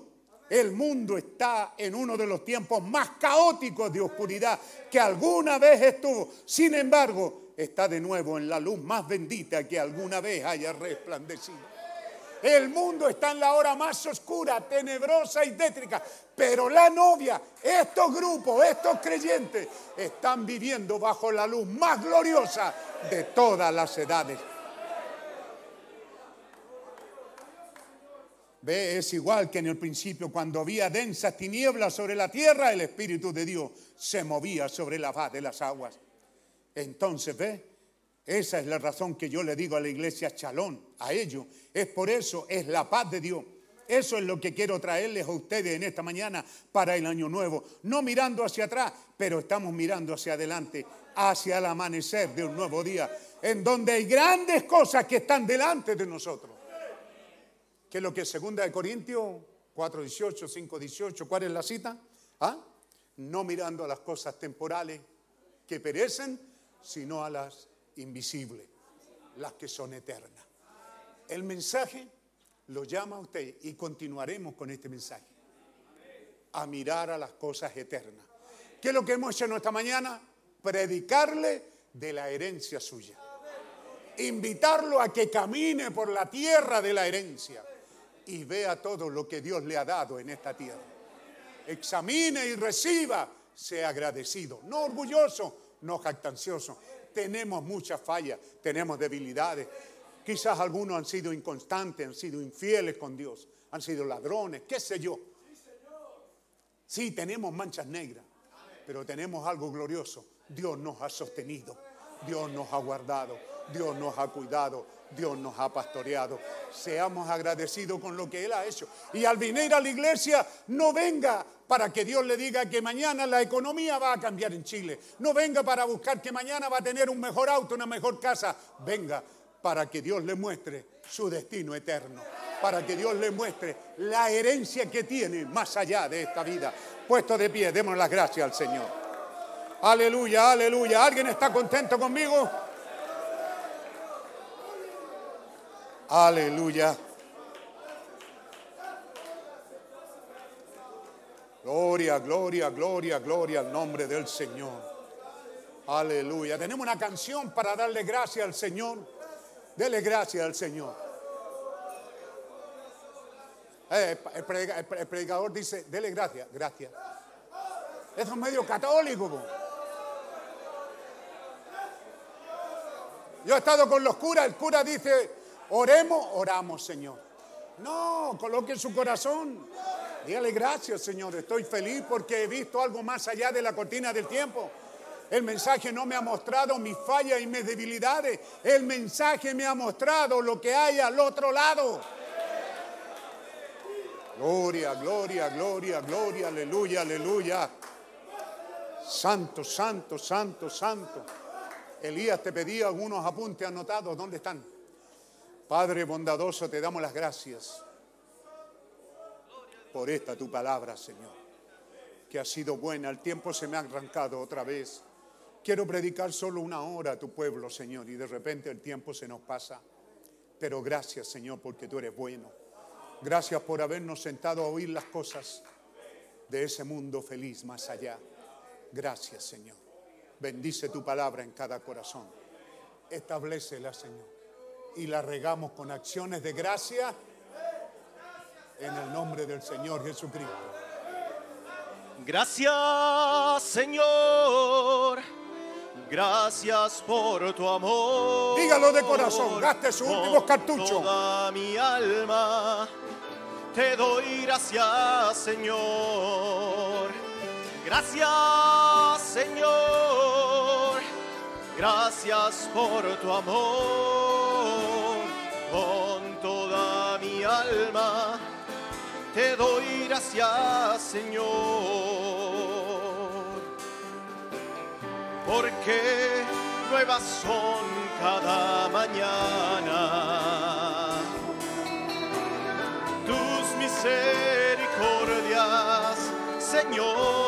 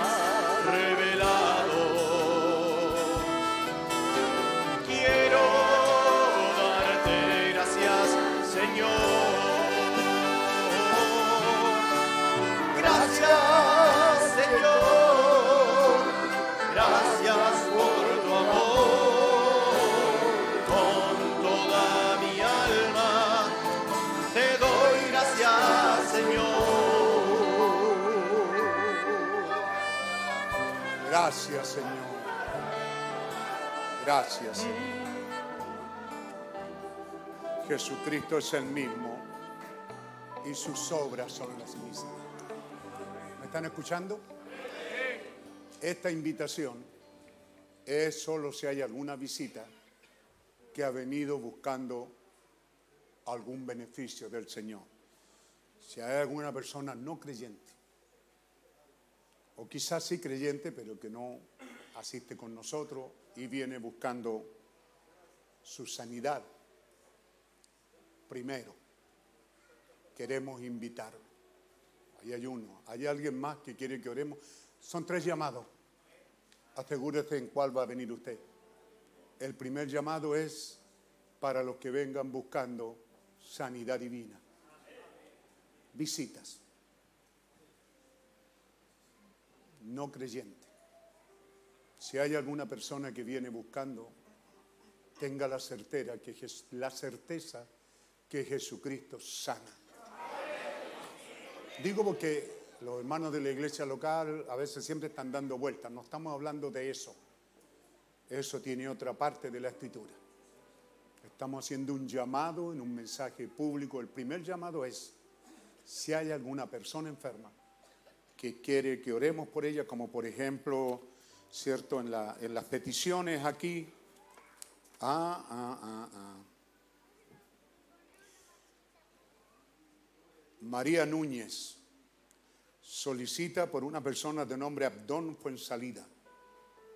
Yo no sé lo que quiere, pero debería de pasar adelante a creer por esa persona. Y algún anciano la va a acompañar en la oración o alguna hermana. Pero ese es el orden de Dios. Hay alguien que viene trayendo una petición, tráigala al altar de Dios. Ese es el orden que Dios nos ha dado por un profeta.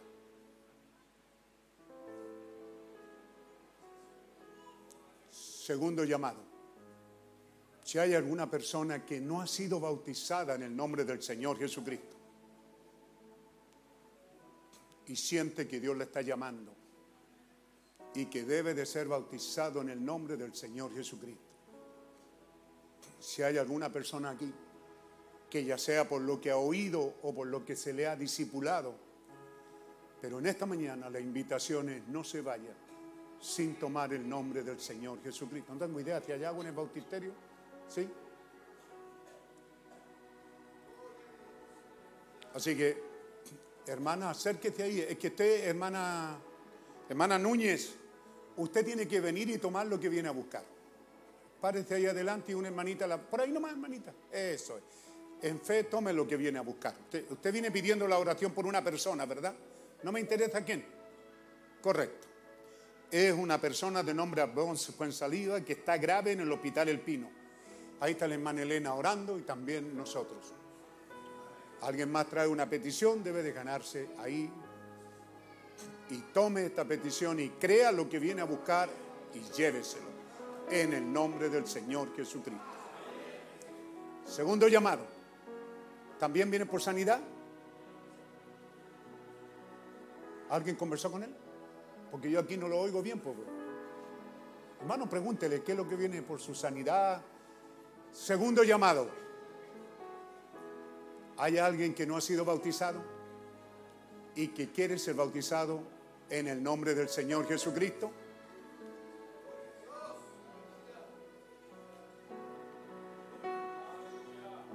Amén. ¿Por sanidad? Amén. Tercer llamado.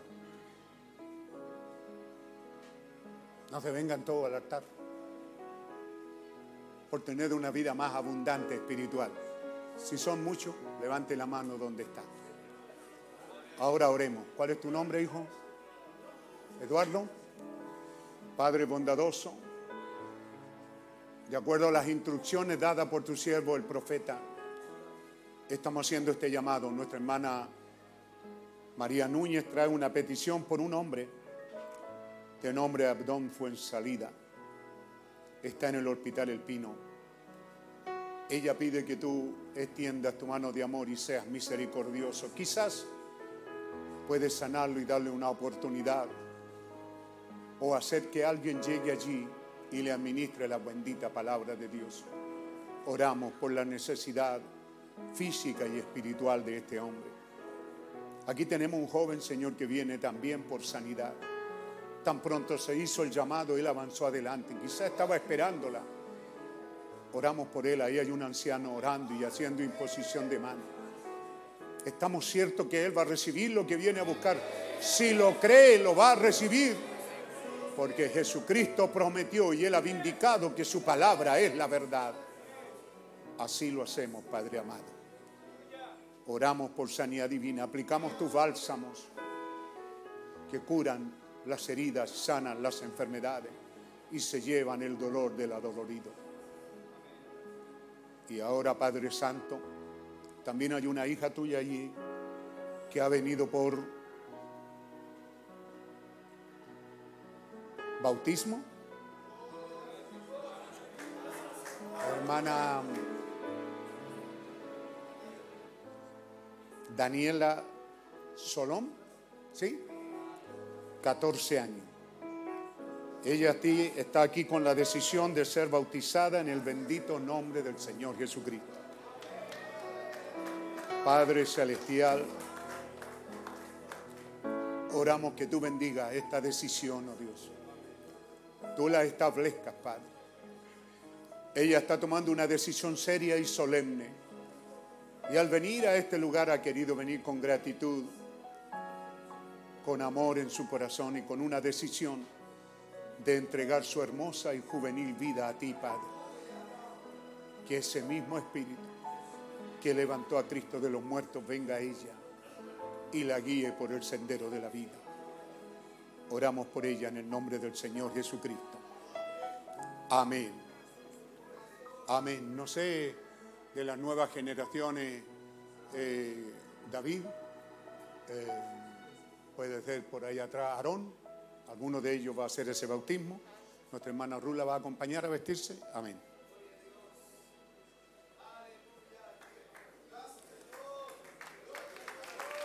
Gloria a Dios. Dios bendiga.